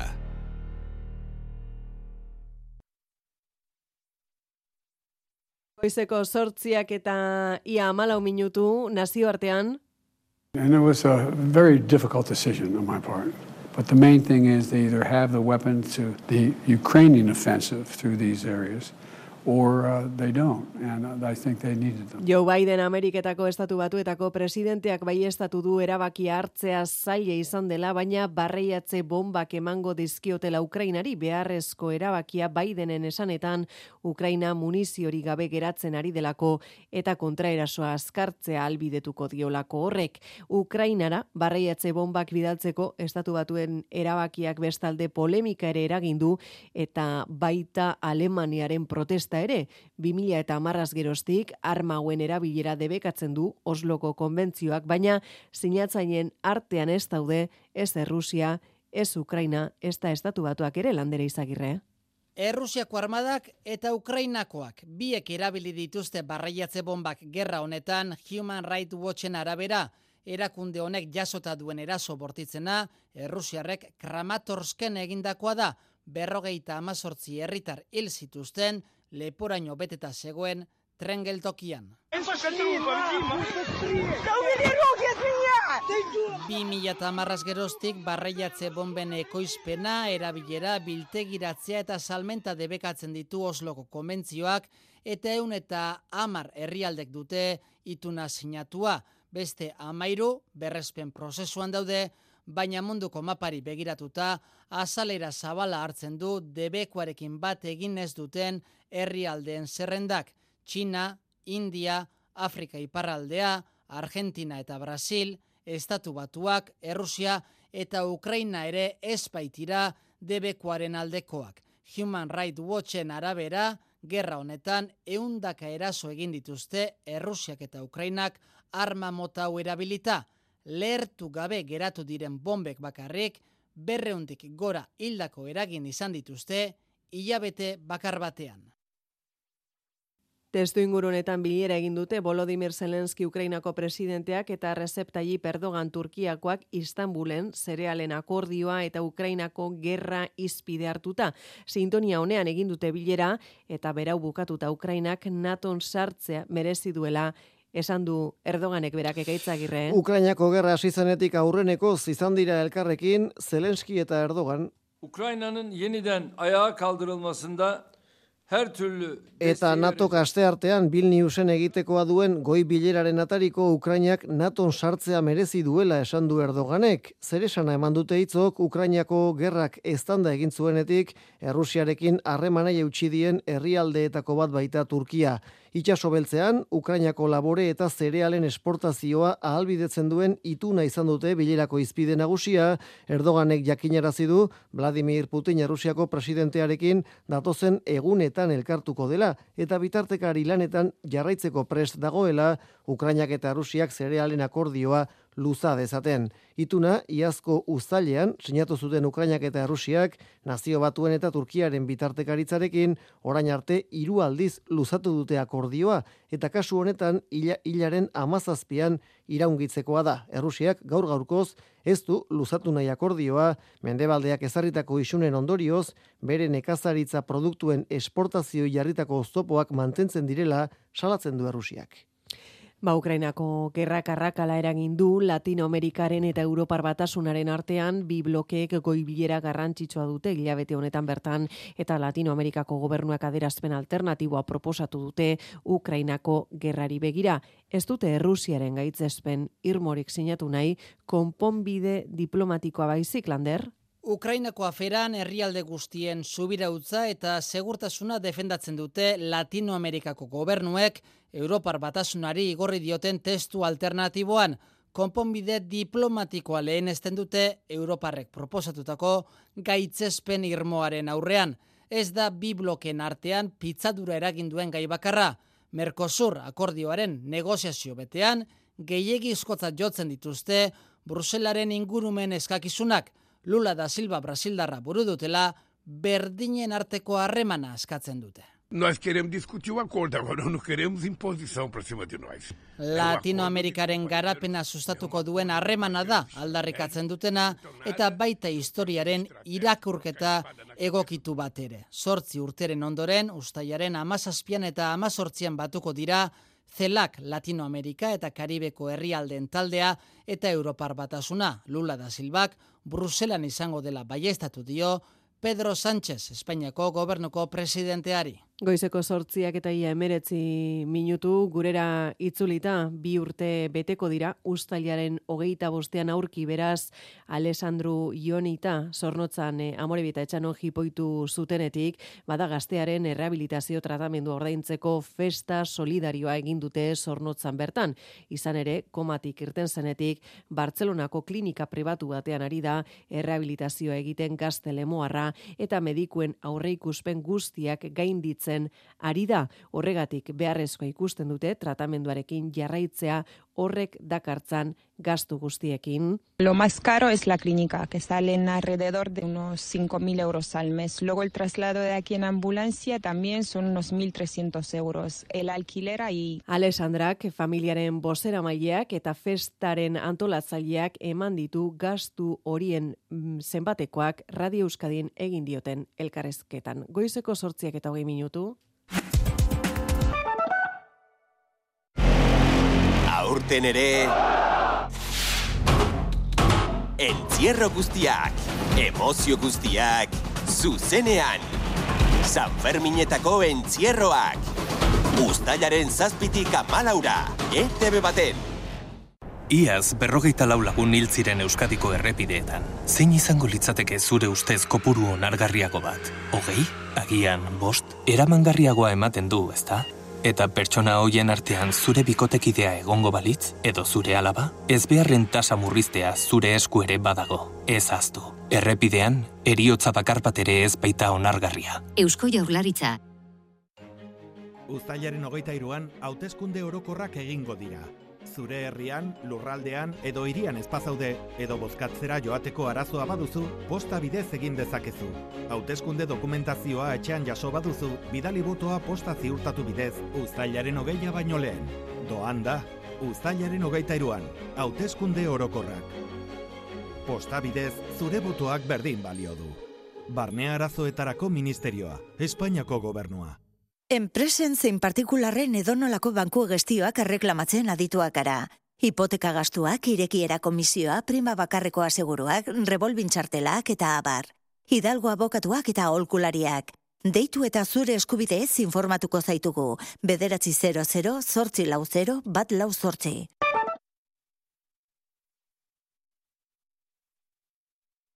Ez zinezkoa zela esan zuten, eta egin dugu posible da aurrera egitea. Bizitza eta rio baterako aurrera egitea. Alargun eta kotizazio gabeko pensioak igo ditu. Alokairuak mugatuz, etxe bizitza duin bat bermatzeko. Gure autogobernua defendatzeko eta zabaltzeko akordioak egin ditugu. Eta gehiago egingo dugu. Are gehiago izango garelako. Berriro egingo dugu. Boskatu Euskal Herria bildu.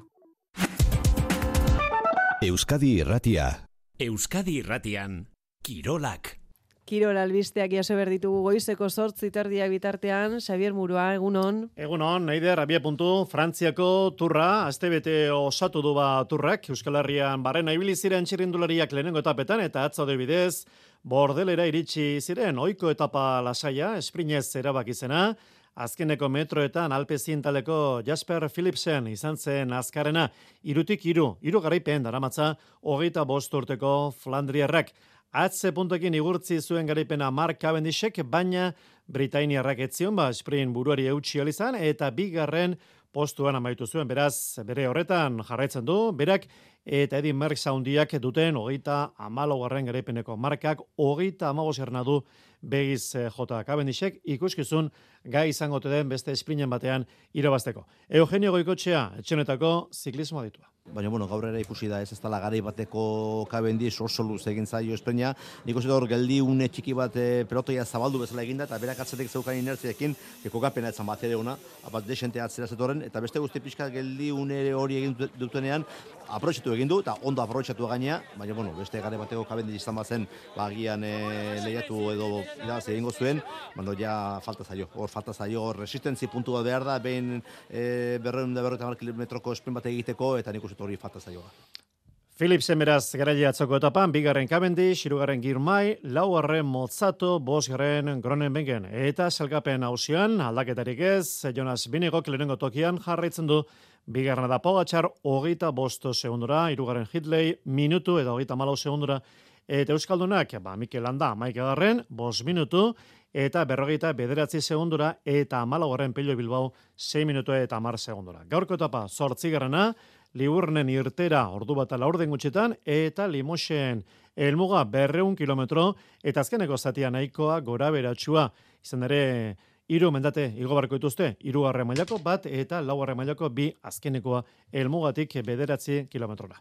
Giroa, emakomezkoen giroak aurrera jarraitzen du, bi amaituko da, eta banbleutenek garaipenak pilatzen jarraitzen du. Atzo iru lortu zuen, mobistarreko erberearrak lehenengo postuan jarraitzen du zelkapen nagusian, gaur zortzigarren etapa, egun da goita boste kilometro, irugarren mailako mendate bat, zeltasun bakarra. Lauterdiko San Fermin torneoa jokin altunak etxapelak eskuratzen jarraitzen du, atzokoan, bosgarren finalean, irugarren aldiz irabazi zuen. Lehenengo biak geldo zituen, baina ondorengo irurak irabazi, atzo labriten hogeita bi eta amalau irabazi zion Erik Jakari. Markagailuan amalau eta amabi, aurretik jarritzen lizartzarra, baina altunak amar tanto erresken egin, eta esan bezala txapela jantzi zuen. Jokin altuna. Este hiru txapel bakarrik, bost final, men bost aldiz egon naiz, egun hau bost aldiz bizitzeko aukera aukiet, eta oso privilegiatu sentitzen naiz. Hoita zazpi urte uzketa bain digenik uste. Nere bui olako egun batzuk oparitzeko aukera aukiko eta tope saiatu naiz. Eri jakak, emaila hona eman zuen atzoko finalean, baina bigarren zatian altuna hobea izan zen.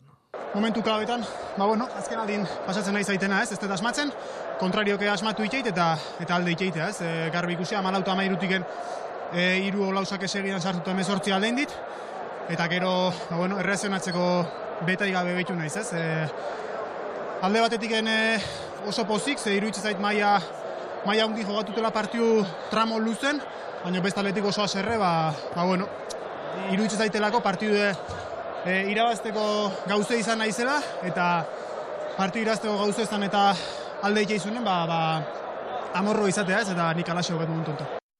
Atzoko jaialdian, Xabi Tolosa itzuli zen kantxara, irulabeteko lesioren ondoren, anoetarrak galdu egin bazuen ere, berri honan oski pelota lekuetara itzultza.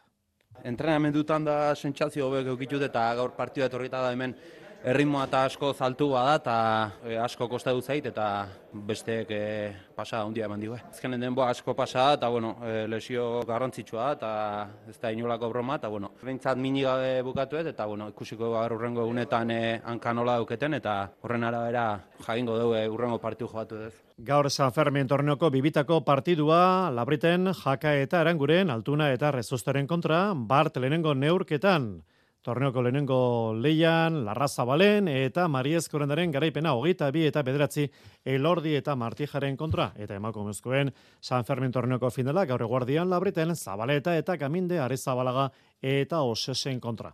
Armintzan atzo palako jaialdia, lehenengoan Nekol eta Gordonen garaipena, iru eta bi, fusto eta Ibai Perezen kontra, bigarrenean gaubeka eta alkorta nagusi iru eta bat Ibarguren eta Elrioren kontra. Gaur Markina arratsaldeko zazpietan zesta punta, Gran Eslama, Kanporak eta Arbe eta Lekerika, Erkiaga eta Ibarluzeren kontra, eta Galarretan gaueko amarretan Jaialai Samerreko neurketak, Barranetxea Lauarana eta Juanenea, Azpiroz eta Larainagaren kontra, eta Aldabeta Urreza Segurola eta Ansa Bigarrenaren naurka. Arrauna Euskolabeleko eta Euskotreneko estropadak Donostian fabrika bandera lehenik Euskotren Liga bost erdietan eta ondoren Euskolabeligako leia seiak eta hogeian. Eta Donostian bertan baitare, KE bi ligako estropada Kirol Txartela bandera izenekoa guizeko amaiketan. Eta futbola, atletikek, aurredio moraldeko entramentuekin jarraitzen du, atzo bigarren eguna izan zuen Ernesto Balbarderen taldeak, entrenamentu amaitutakoan, Josean Lekue atletikeko medikuak itzein zuen, izpide izan zituen Juri Bertxitxe eta Jera Jalbez. Operatua izan zen e, maiatzako eta amaikean, uste dut. Eta bost azteko evoluzioa eta gero, prebizioa izango zen Mexikoko viajearen ostean e, disponibilizatea. Juriren kasuan, ba, antzeko zeo zer. E, bera lesionatu zen e, ligako azkenengo partiduan, e, bost azteko evoluzioa ikusita eta e, inditugun frogak ikusita. Espero dugu, agian ez plazo berberetan, baina ere bai, ba, hilabete honen bigarren zatian taldean sartzeko moduko Imanol, dala. Imanol Gartzia dalbeniz ere, Mexikotik e, taldea itzulitakoan, ba, taldearekin, gizataldearekin bat egiteko moduan izango da. Eta Ander Herrera, zertan da, Aurreko demoraldian ez zuen, ba, sorterik eza lesioekin. Entrenamentu mota desberdina, joku mota desberdina, eta uste dut, lehenko demoraldian zehar, gertatu doko adaptazioa, ba oso importante izango dela, aurtengo egoera, hobetzeko. Fenomeno orokor horren ondoan, ba, jarri behar dira, ba, berarekin planteatuta ditugun intervenzio eh, individualak. Momentuko ezaugarriak eta bere antecedenteak eta bere behar espezifikoa kontuan izan da, ba, bai, badira momentuan indarrean, hainbat eh, intervenzio, atal desberdinetan, izkiotako inzidentzia hori eh, mugatzeko eta gutxitzeko. Eun milak ultra mendiko lasterketa korrekalariek hor jarraitzen dute mendiak igotzen eta jaisten eun da irurogeita sortzi kilometro eta behinbeineko salkapenari dagokionez, igon manzizidor lehenengo postuan dago mutiletan eta nesketan usue fraile eta goierriko bi handiak hau ere jokoan larogeita zortzi kilometro, nesketan oian azko rebiti horrengo nagusi, eta emako mezkotan Joseba Eskudero. Eta bukatzeko motor munduko berria, bat formula Britanniundiko sari nagusia, bihar izango da proba arratsaldeko lauretan, gero entramentu bizielak ordu berean, lauretan, eta atzoko entramentu libretan, Red Bull taldeko Max Verstappen izan zen azkarena.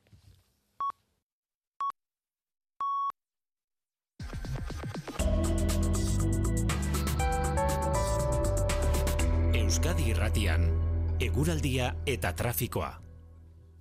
Goizeko sortzi terdia giota errepidezaren nagusien ez dagoela aparteko gora berarik ala berretsi digute segurtasun sailean eta eguraldiari dagokionez badatozen orduetarako udabeteko giroa iragarri dugu Euskalmetetik Naiara Barredok. Udabeteko giroa izango dugu gaur, eguzke izango da nagusi hortaz eguneko ordu gehienetan. Temperaturari dagokionez berriz, ba gaur kantauritsuri aldean ez dugu atzo bezain besteko berorik, espero. Iparra ibiliko da ratxaldean eta horri esker naiz eta oraindik bero egingo duen arren temperatura hogeita gradu azpitik eratuko da. Aldiz, araban eta ia nafarro osoan temperaturak gora egingo du gaurkoan eta hogeita mar eta hogeita magos gradu arteko balio maksimoak izango ditugu. Eta egunaren amaieran hori bai odeiak ugaritzen joango dira eta baliteke gauean ipar partean euri bat egitea.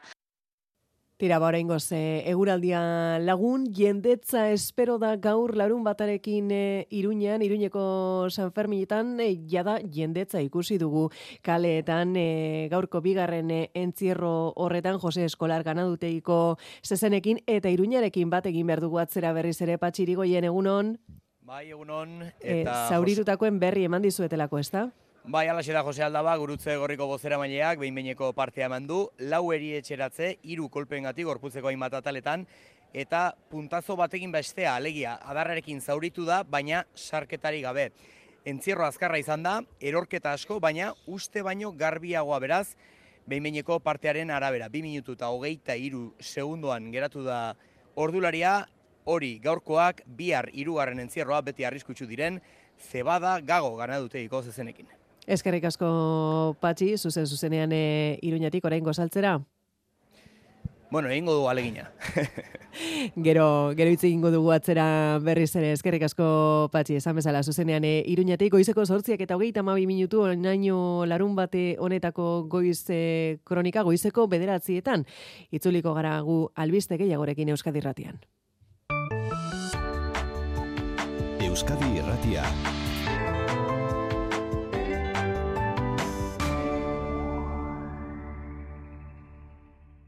Kaixo, maialen txourraut naiz, eta egunero Parisko jokuekin amesten dut. Olimpia. Kirolariak Paris 2000 eta hogeita laura begira. Maialen txaurraut jurramendi, lasarte horian gipuzkoan mila beratzerun eta laurogeita iruan jaiotakoa, ur bizietako piraguista. Olimpiar jokoetan urrezko, zilarrezko eta brontzezko domina bana ditu. Pariskoak bere bosgarren olimpiar jokoak lirateke.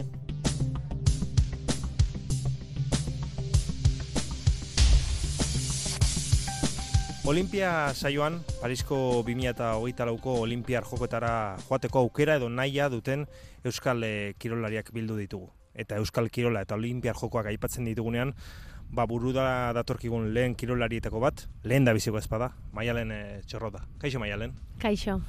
Olimpiar joko batzuetan domina gehien lortu duen e, Euskal Kirolaria, zeuzarrelako. Eta Olimpoan norbei baldin badago, zu. Bueno, eh, eskerrik asko. Hoi egin genuen, garai batean, oain e, beste joko olimpiko batzuekin amesten gabiltza eta bide berri hau eraikitzen. Hmm. Zuretzat, Pariskoak bos garren, olimpiarre jokoak lirateke, baina hitza esan duzu, ametsa, oraindik ere bai ametsa. Bai, oraindik ere ametsa da, e, badirudi ba, gaurko egunetik Parisko joko olimpikotara urte bete eta pikin bat geixio bakarrik falta dala, baino denbora hori naiz eta ba, laburra izan, e, gauza asko dauzkago egiteko. E, plaza olimpikoa lortu behar da federazioaren zat, e, plaza olimpiko horrek ez du izena eta bizena izango, eta izena eta bizena jarri beharko genioke eta hmm. lan hori ez da erresa, eta ba, luze, luze jotzen du lana da, eta datorn urteko ba, martxoa pirila arte ez, ez genuke jakingo, eta pausuz pausu jun beharra dago. Hmm.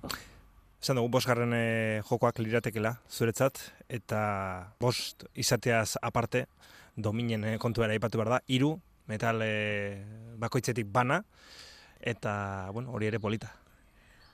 Bai, politia da. E, Pariskoak bosgarnak izango liake, baino oain gozela joku dauzkat. E, bizitako ba, esperientzi desberdinekin, momentu desberdinetan, eta iru domina olimpikoekin. E, Ola pentsatuta ez, e, amets bat dirudi ez, egindako amets bat, baino, bueno, e, denborarekin egindako gauza da.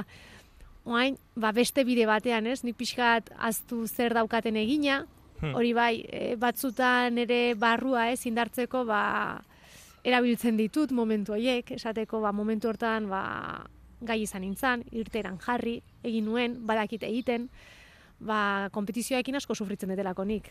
Asko kostatzen zaitu, asko sartzen zaizkit, e, buruan, ba, mila gauza, mila pentsamendu sartzen zaizkit, ez? Hor, ematen dutela, bidea oztopatu nahi diatela, da, haino gero hor badakit, ez? E, momentuan jarri eta egiten badakitela, ez? Eta batez ere, e, bizitako, bizipen horiek, lortutako domina horiek, ba, ondo ateratako kompetizio horiek, ba, olako gauzentzako erabiltzen ditut, ez? Ba, jakiteko gero momentuan jarri eta momentu hortan ondo entrenatu badet eta nire ondo egin badet, badakitela egoera horri aurre egiten. Ametxonek noski sakrifiziotik asko izan du. Ba, sakrifizioa, sakrifizioa gutxitan sentitu izan dut, ez? Gauzak sakrifikatu ditu dala egiten detena egiteagatik. E, piraguismoan ere pasioa da, nere bizitza da. Mazazpi urte nitula sartu nintzen ekipoan, eta ordun handik, ba, ba, hemen nago ez, orain berrogei urte da buzkatela. E, badia momentuak zaiak ez, ba, batez ere niretzako, ba, egutegia behiratzeko momentuan, e, egutegia komplikatu izaten da, e, nola antolatu, alabarekin, gurekin, ba, aita eta ama ba, kanpora juten gelako, eta jun beharra daukagulako. Nun baiten e, kompetizioa egin behar badegu, alik eta denbora gehien toki hortan entrenatu, ba, informazio gehiago daukagu, eta hobetu ibiliko gera baino e, gure egoera dela eta ba, egutegiakin ba, bai, ondo behiratu beharreko gauza da eta burua uste eh, asko ematen dizkit, baino sakrifizioa, sakrifizioa, gero uretan sartzen naizenean eta biltzen naizenean, hoi da e, gehien egitea gustatzen zaidana, orduan sakrifizioa baino gehiago privilegioa. Ilusio berbera duzu Parisko joko hauen atarian edo Pekingo jokoen atarian, zure lehen da biziko olimpiar jokoen atarian edo zure bosgarrenak izan daitezken hauen atarian, berbera da edo hori aldatzen joan da urteekin eta lortutako emaitzekin? Oain daukaten ilusioa sekulakoa da.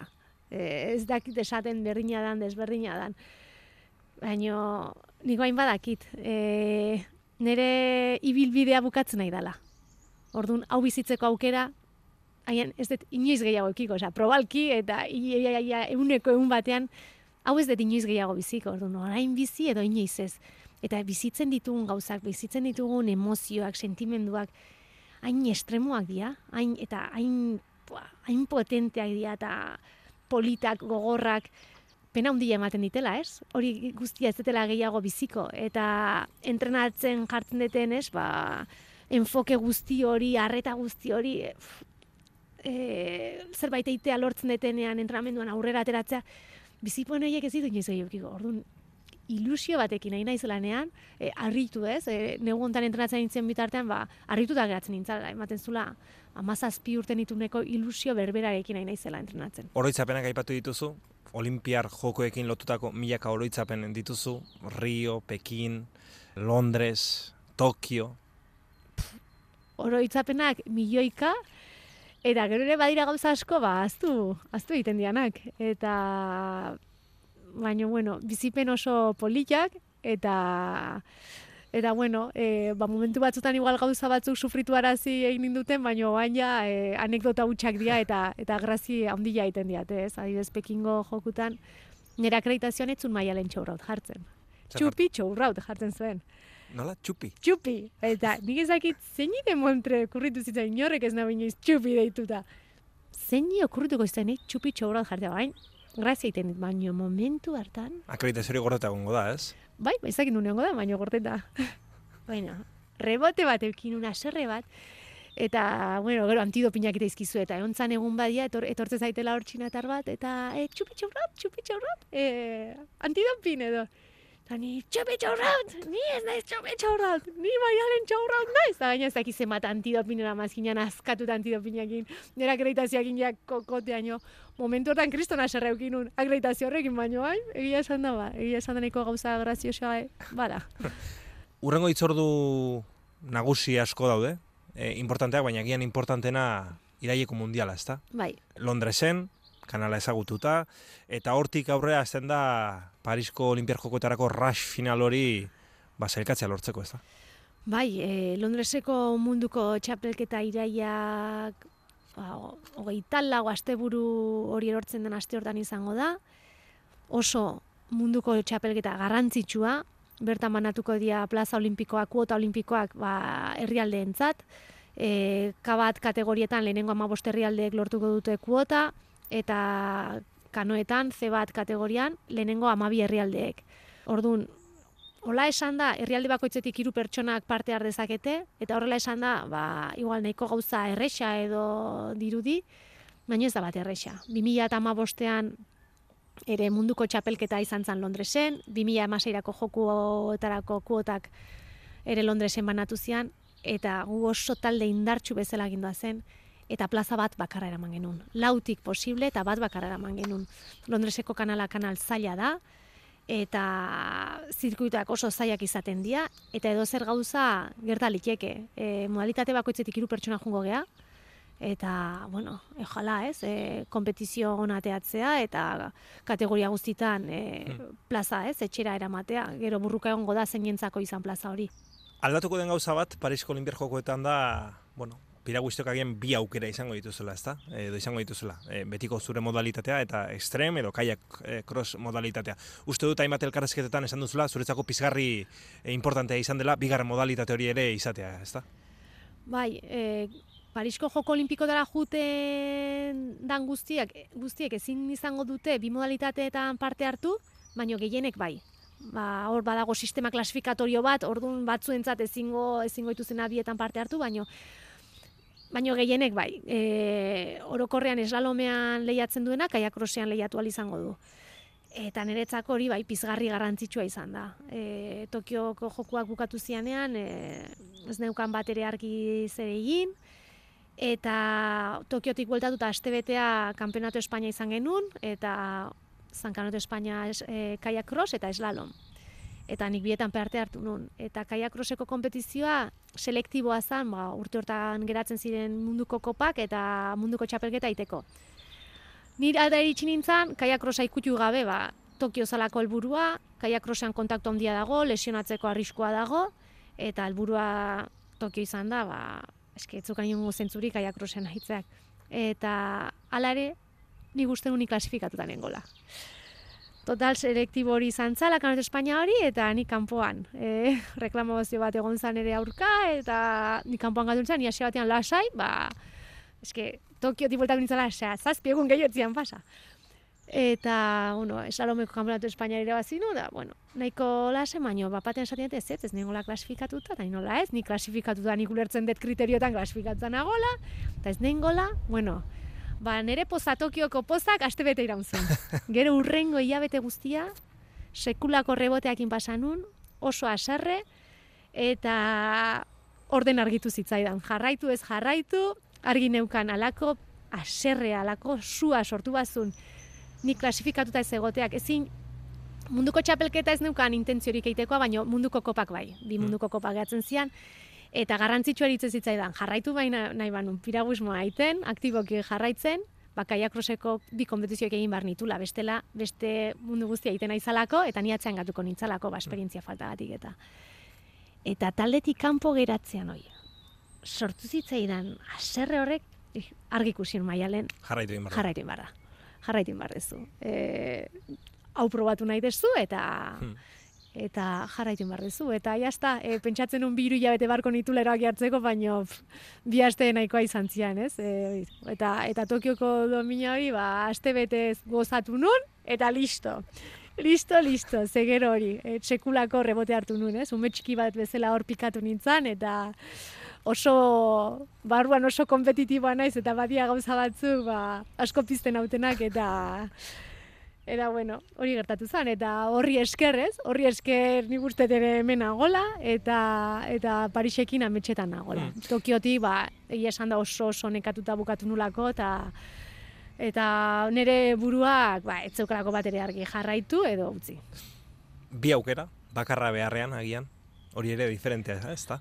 hori oso desberdina da bai. Bi aukera, horretaz gainere, bi aldiz lehiatzeko aukera, ez? Etzoaz, e, proba bat egin eta etxera ondo atera gaizki atera, osea, egiten dezu lehenengo proba eta eske, modu bikoitzean disfrutatu dezakezu. Modu bikoitza e, bizi, e, gaina bat gaizki ateratzen bat zaizu bestearen aukera daukazu, erdun ere hor gauzak asko banatzen dira, eta konfrontazio zuzeneko, ez, kirol batean sartzen gea, gure beste oso individuala, oso zu zure buruakin bakarrik, eta hemen variable pila bat sartzen dira, eta, mm.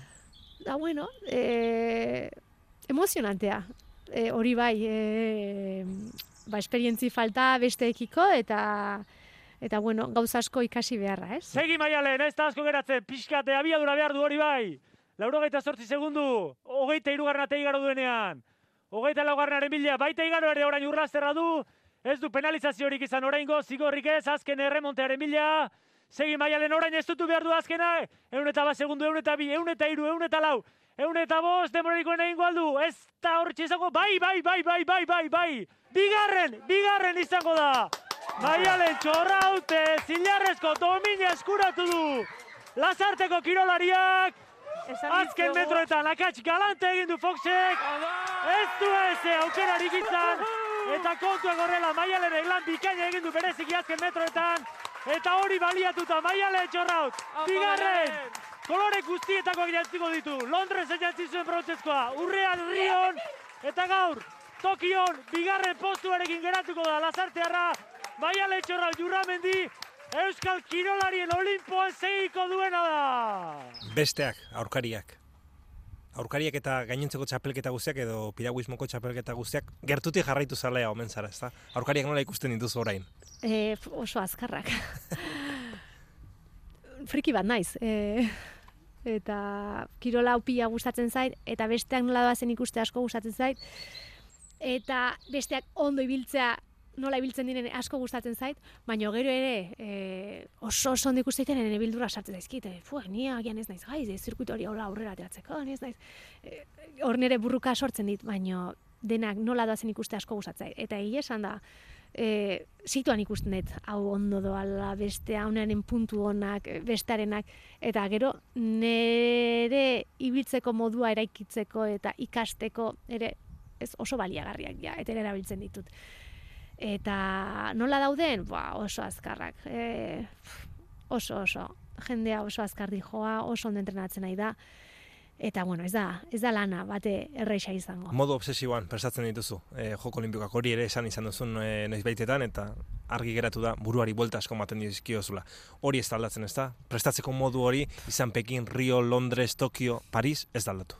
Ez da aldatzen, hori izateko modu bada, eta e, sufrimendu asko ematen dit horrek, eta konpetitzeko, hola, lehiatzeko modu horrek, e, nik Euskadiko kopa batekin, e, gau guztia loin gabe pasa dezaket, e, kompetiziari gora bera, gora bera, nire pentsamenduko burrukekin, ez? Eta eta batzutan, ez, ane eukinunean pentsatu nun, ba, igual pixka bat, ez, e, gauza er, hobeto erlatibizatuko dut, eta ez, eta garrantzitsua benetan zer den da zer ez den, ez, ba, pixka bere izten, ez, e, jakingo dut, eta hola kompetizioetan, ba, ba, lasaiago emon, enfoke positibo batekin, eta baina ez naiz gaiz, esa, ni nire buruan eta beti ikusiko ditut ez, e, aurka izango ditudan gauzak, e, zer gertatu daitekeen zerrez, e, baina nire modua hori da, eta era berean ere modu horrekin ere disfrutatzen dut. Eta amets nagusiari ez, e, momentu ontuan Paris dela ez, ba, pixu guztia hor dauka, eta nire eguneroko entrenamendua, egunero egiten egiten gauza, hortan pentsatzen egiten dut, eta obsesio hori ba, ezin zaitun. Da, klaro, Parisera iristeko, eite dituten lehiak eta guztiak, entrenamendu guztiak oso garrantzitsua dira, orduan, Euskadiko kopa batean agonean, ba, nire oberena emango dut, nire oberena egingo dut, naiz eta aste hortan igual sekulako entrenamendu karga euki, baino hala ere, ez, emate ditutan pausu guztiak, ez? Beti, ez? Amets horri, helburu horri begira, eta, claro, orduan, jartzen diot obsesio puntu bat, e, nahiko kritiko askotan pandemia garaiko jokoak izan ziren, Tokiokoak horrek kirolari guztiongan estres handia suposatu zuen, Pariskoak alde horretatik normalak, esango dugu, kako txartean, agian familiare gertu izateko aukera gehiagorekin, hori ere oso diferentea izango da, eta disfrutatu izango duzu, seguruenik emaitzak bat edo beste izan gehiago, ez? Ba, bueno, joku olimpiko bakoitzak oso desberdinak dira, batetik bestean prestakuntza aldetik, eh, segunetan un izan dian, e, Tokiokoak ba, pandemia garaian egia esan da nahiko bereziak izan zian. E, Parisekoak ere oso bereziak izango dira hori esan dezunatik, etxetik gertu dira e, Frantzia, ba, sekulako antolaketa espero da, sekulako giroa. Turra eta dena aldatu dute. Bai, bai, izugarria, bai, eta ere oso bereziak izango dira. Ai ez, Tokioan ginean nik ez duen pentsatzen, ai, ez, ez dago publikoa, ez dago, e, azkenean eri etzait juten, ez, ez nun pena sentitzen, ez nun, ez nitun bizi joku batzu gauzak faltaziala bezala. Kezka zen, egunero egiten genuen, e, koronavirusaren proba, mm. egunero egiten genuen, eta hor, kezka handia bat zegoen, eh? positibo bateatzen bada, se akabo. E, joku gabe gehatzen, geha. Eta nik gehiago bizi izan un tentsio puntu hori, beste baino gero, ba, alaba hemen utzi genula, ba, karo, prestaketan, ba, estres puntu fuerte izan zan, ez? Baina baina anginala, ere, ba, alderdi positibare bat zeukan, ez? Ba, niretzako denbora gehiago, denbora gehiago kompetizioa prestatzeko. Azkenean, momentua bizi detenean, naiz eta beti gauza okerrenean, ez, zer gertatu egiten gauza okerrenean pentsatzen deten, gero momentua oso modu positiboan bizitzen dut. Hmm.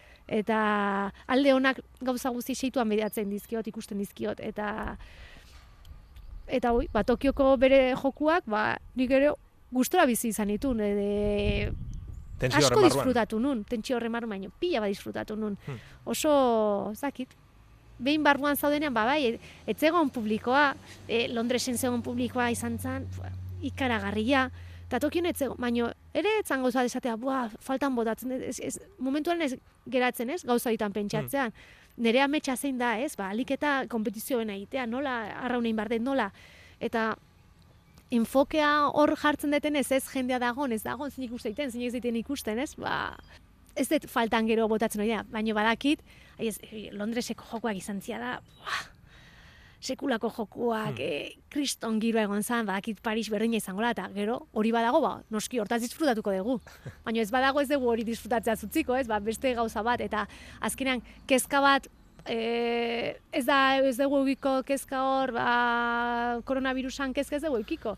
Baina gero beste kezka bat eukiko dugu seguru e, burua hor nastuko diguna, ba, pala, o piraua edo kortxoa, edo azkenan beti bilatzen dugu ez.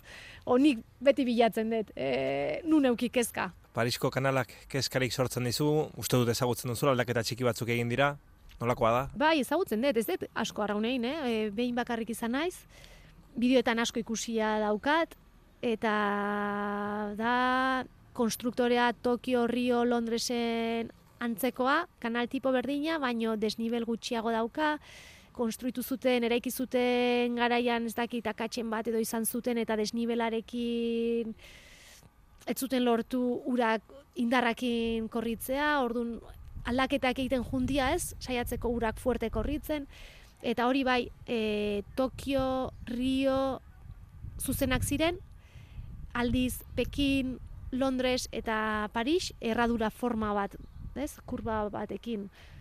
Baino, bueno, e, orain Londres tokatzen zaigu entrenatzea eta eta Londresen jarriko dugu enfoke guztia eta Londres eta Paris bai ba, kanal konstrukzio antzekoak dianaz, gero ba, Londresen erabilitakoak Pariserako balioko digu, ez? Gero gaina Londres oso fuertea da, Paris suabeagoa da, pikin bat errexago ingo zaigu, baina askotan hori. Ba, gero kanalak zailtasuna toki batean galtzen badu, lasai, zirkuitua jartzean zailtasuna bilatuko diotela, eta gauzak oso zaila jarriko dituztela. E, ez diot hor kezka jartzen momentu hortan, ez daukat hor e, buruan Buru Paris, oraindik ez, orain Londresekin daukat. Hmm. Agian akatuko nauzu galdera hau eginda, Los Angeles 2008 hori e, baztertuta dago edo ez? Ez daukat ez baztertuta. Ez daukat ez baztertuta. Ez dakit noiz bukatuko deten, e, ez dakit Parisa iritsiko naizen, ez dakit ze egunetik egunera goaz, ametsa hori bai Parisen, baino, karo, gauza asko gertu ezke, kirolari batek lesio bat baldin badauka, edo, hmm. edo plaza ez badegu lortzen, edo gero plazari nire izena eta bizenaz bai jartzen, ba, e, ametsa ez dakit noiz bukatuko dan, baino...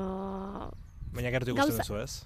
Paris gertu dago, baino gauza asko iteko oraindikan. Baino Los Angeles ez dakit, baino 2027ko munduko txapelketa aurten, e, sedea laseu durrial izango dela, esan dute. Eta, bueno, hor e, buruan, ez? Sartu diate dilema berri bat. 2008 zazpi arte aguantatuko, ez? Zepena, ez? Munduko txapelketa laseuen eukita ez egitea. Hmm.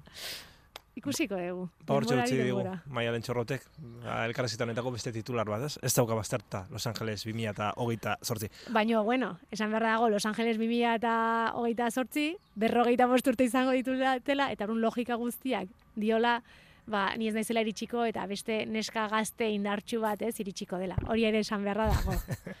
Azken galdera, eta Olimpia saioko elkarreziatatu guztiei antzeko galdera egin diogu kanalean sartuta zaudenean zure piraguaren barruan irtera eman aurretik, ze pentsatzen duzu?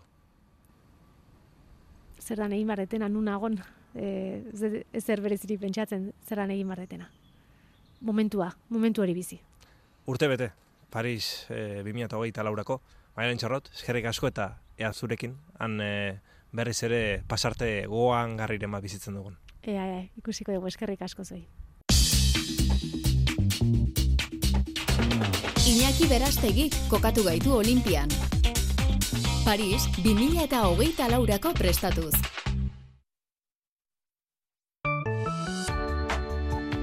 Euskadi Irratia.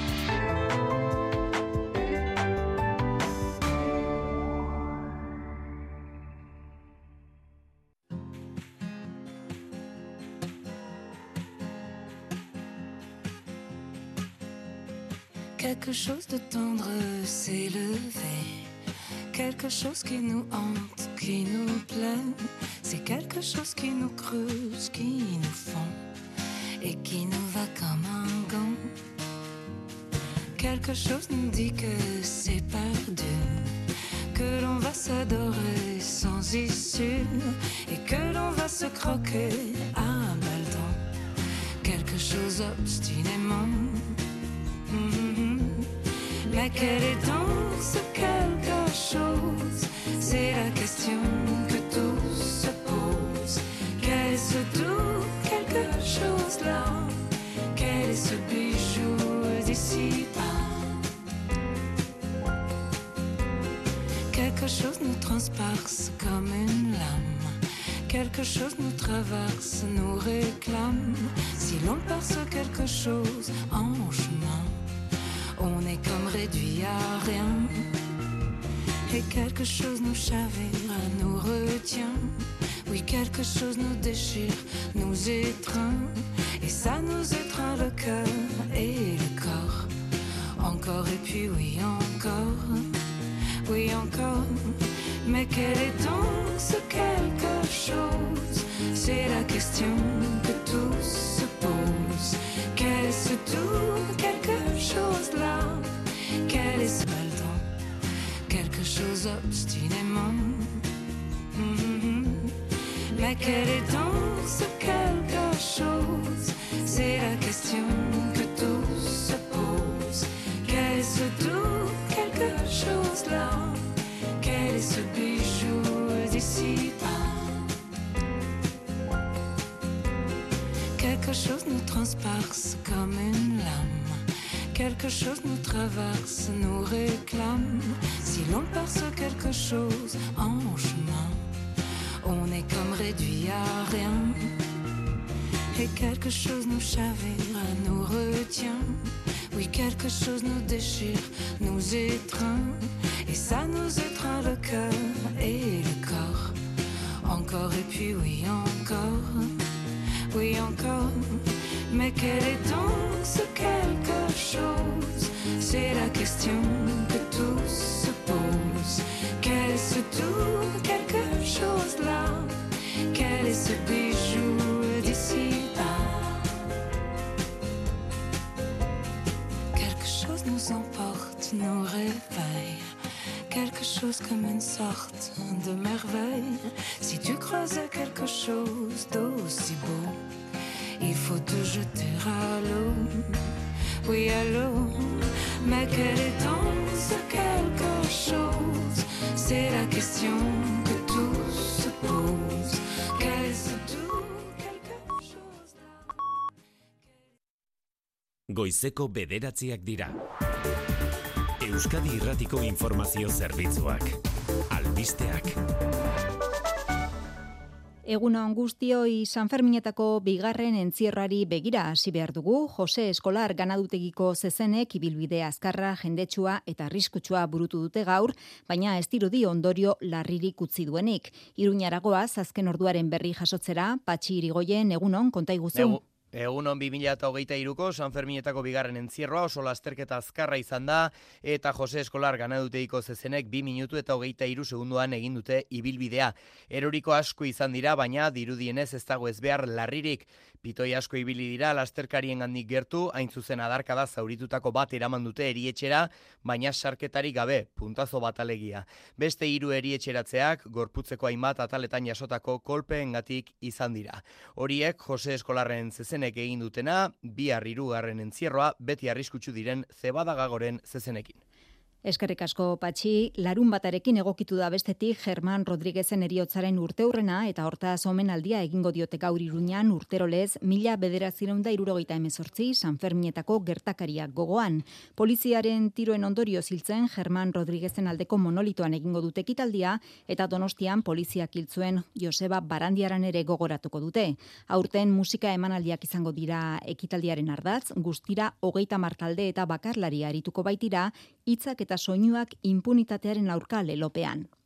Euskal Laborarien Batasuna Sindikatuak mobilizazioa antolatu du gaur arratsaldeko ordubietan Donapaleun ateak eta oiloak kanpoan azten dituzten Euskal Ekoizleek hegazti gripea berpisten den bakoitzean pairatzen dituzten ondorioak salatzeko.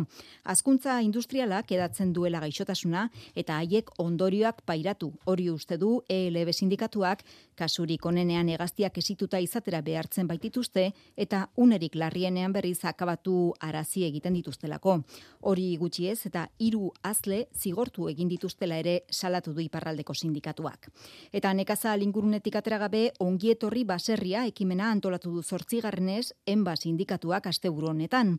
Landa eremua eta hiriak hurbildu asmotan, Bizkaia eta Gipuzkoako hogeita bost baserriko ateak irekiko dizkiete interesa duten guztiei laborarien ogibidea eta produktuak ezagutzera emateko inguruko paraje ez gozatu eta herriskak bisitatzearekin batera.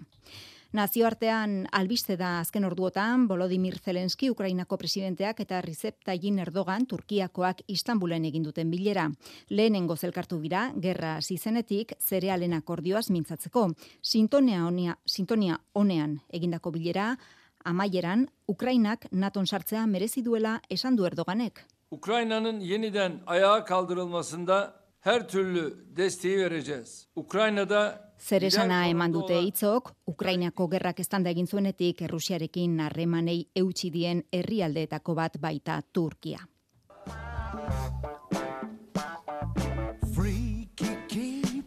Eta Arctic Monkeys taldea kartelburu gaur BBK Live jaialdiaren azken egunean. Erresuma batuko laukotea musika elektronikoa vanguardistaren erreferentea da eta Dekar euren azken albumeko kantak ekarriko dituzte Bilbora. Kobetamendiko eskenategian bono eta sarrera solte guztiak salduta daude gaurko kontzertu sortarako. Eguraldiari dagokionez udabeteko giro eguzkitsua izango dugu lurralde osoan, ipar isurialdean temperaturak hogeita mar gradu azpitik ibiliko dira, ipara izaren eraginez eta iluntzean balitekean hemenka tanta batzukotatzea. Nafarroan berriz bero sargoria espero da, hogeita mar, hogeita mabos graduren bueltan. Errepidetan ez dago aparteko arazorik uneotan segurtasun sailetik adirazi digutenez. Besterik ez momentuz, albiste gehiago hemendik ordu betera eta interneten noiz nahi eitb.eusatarian. EITB. Zure komunikazio taldea.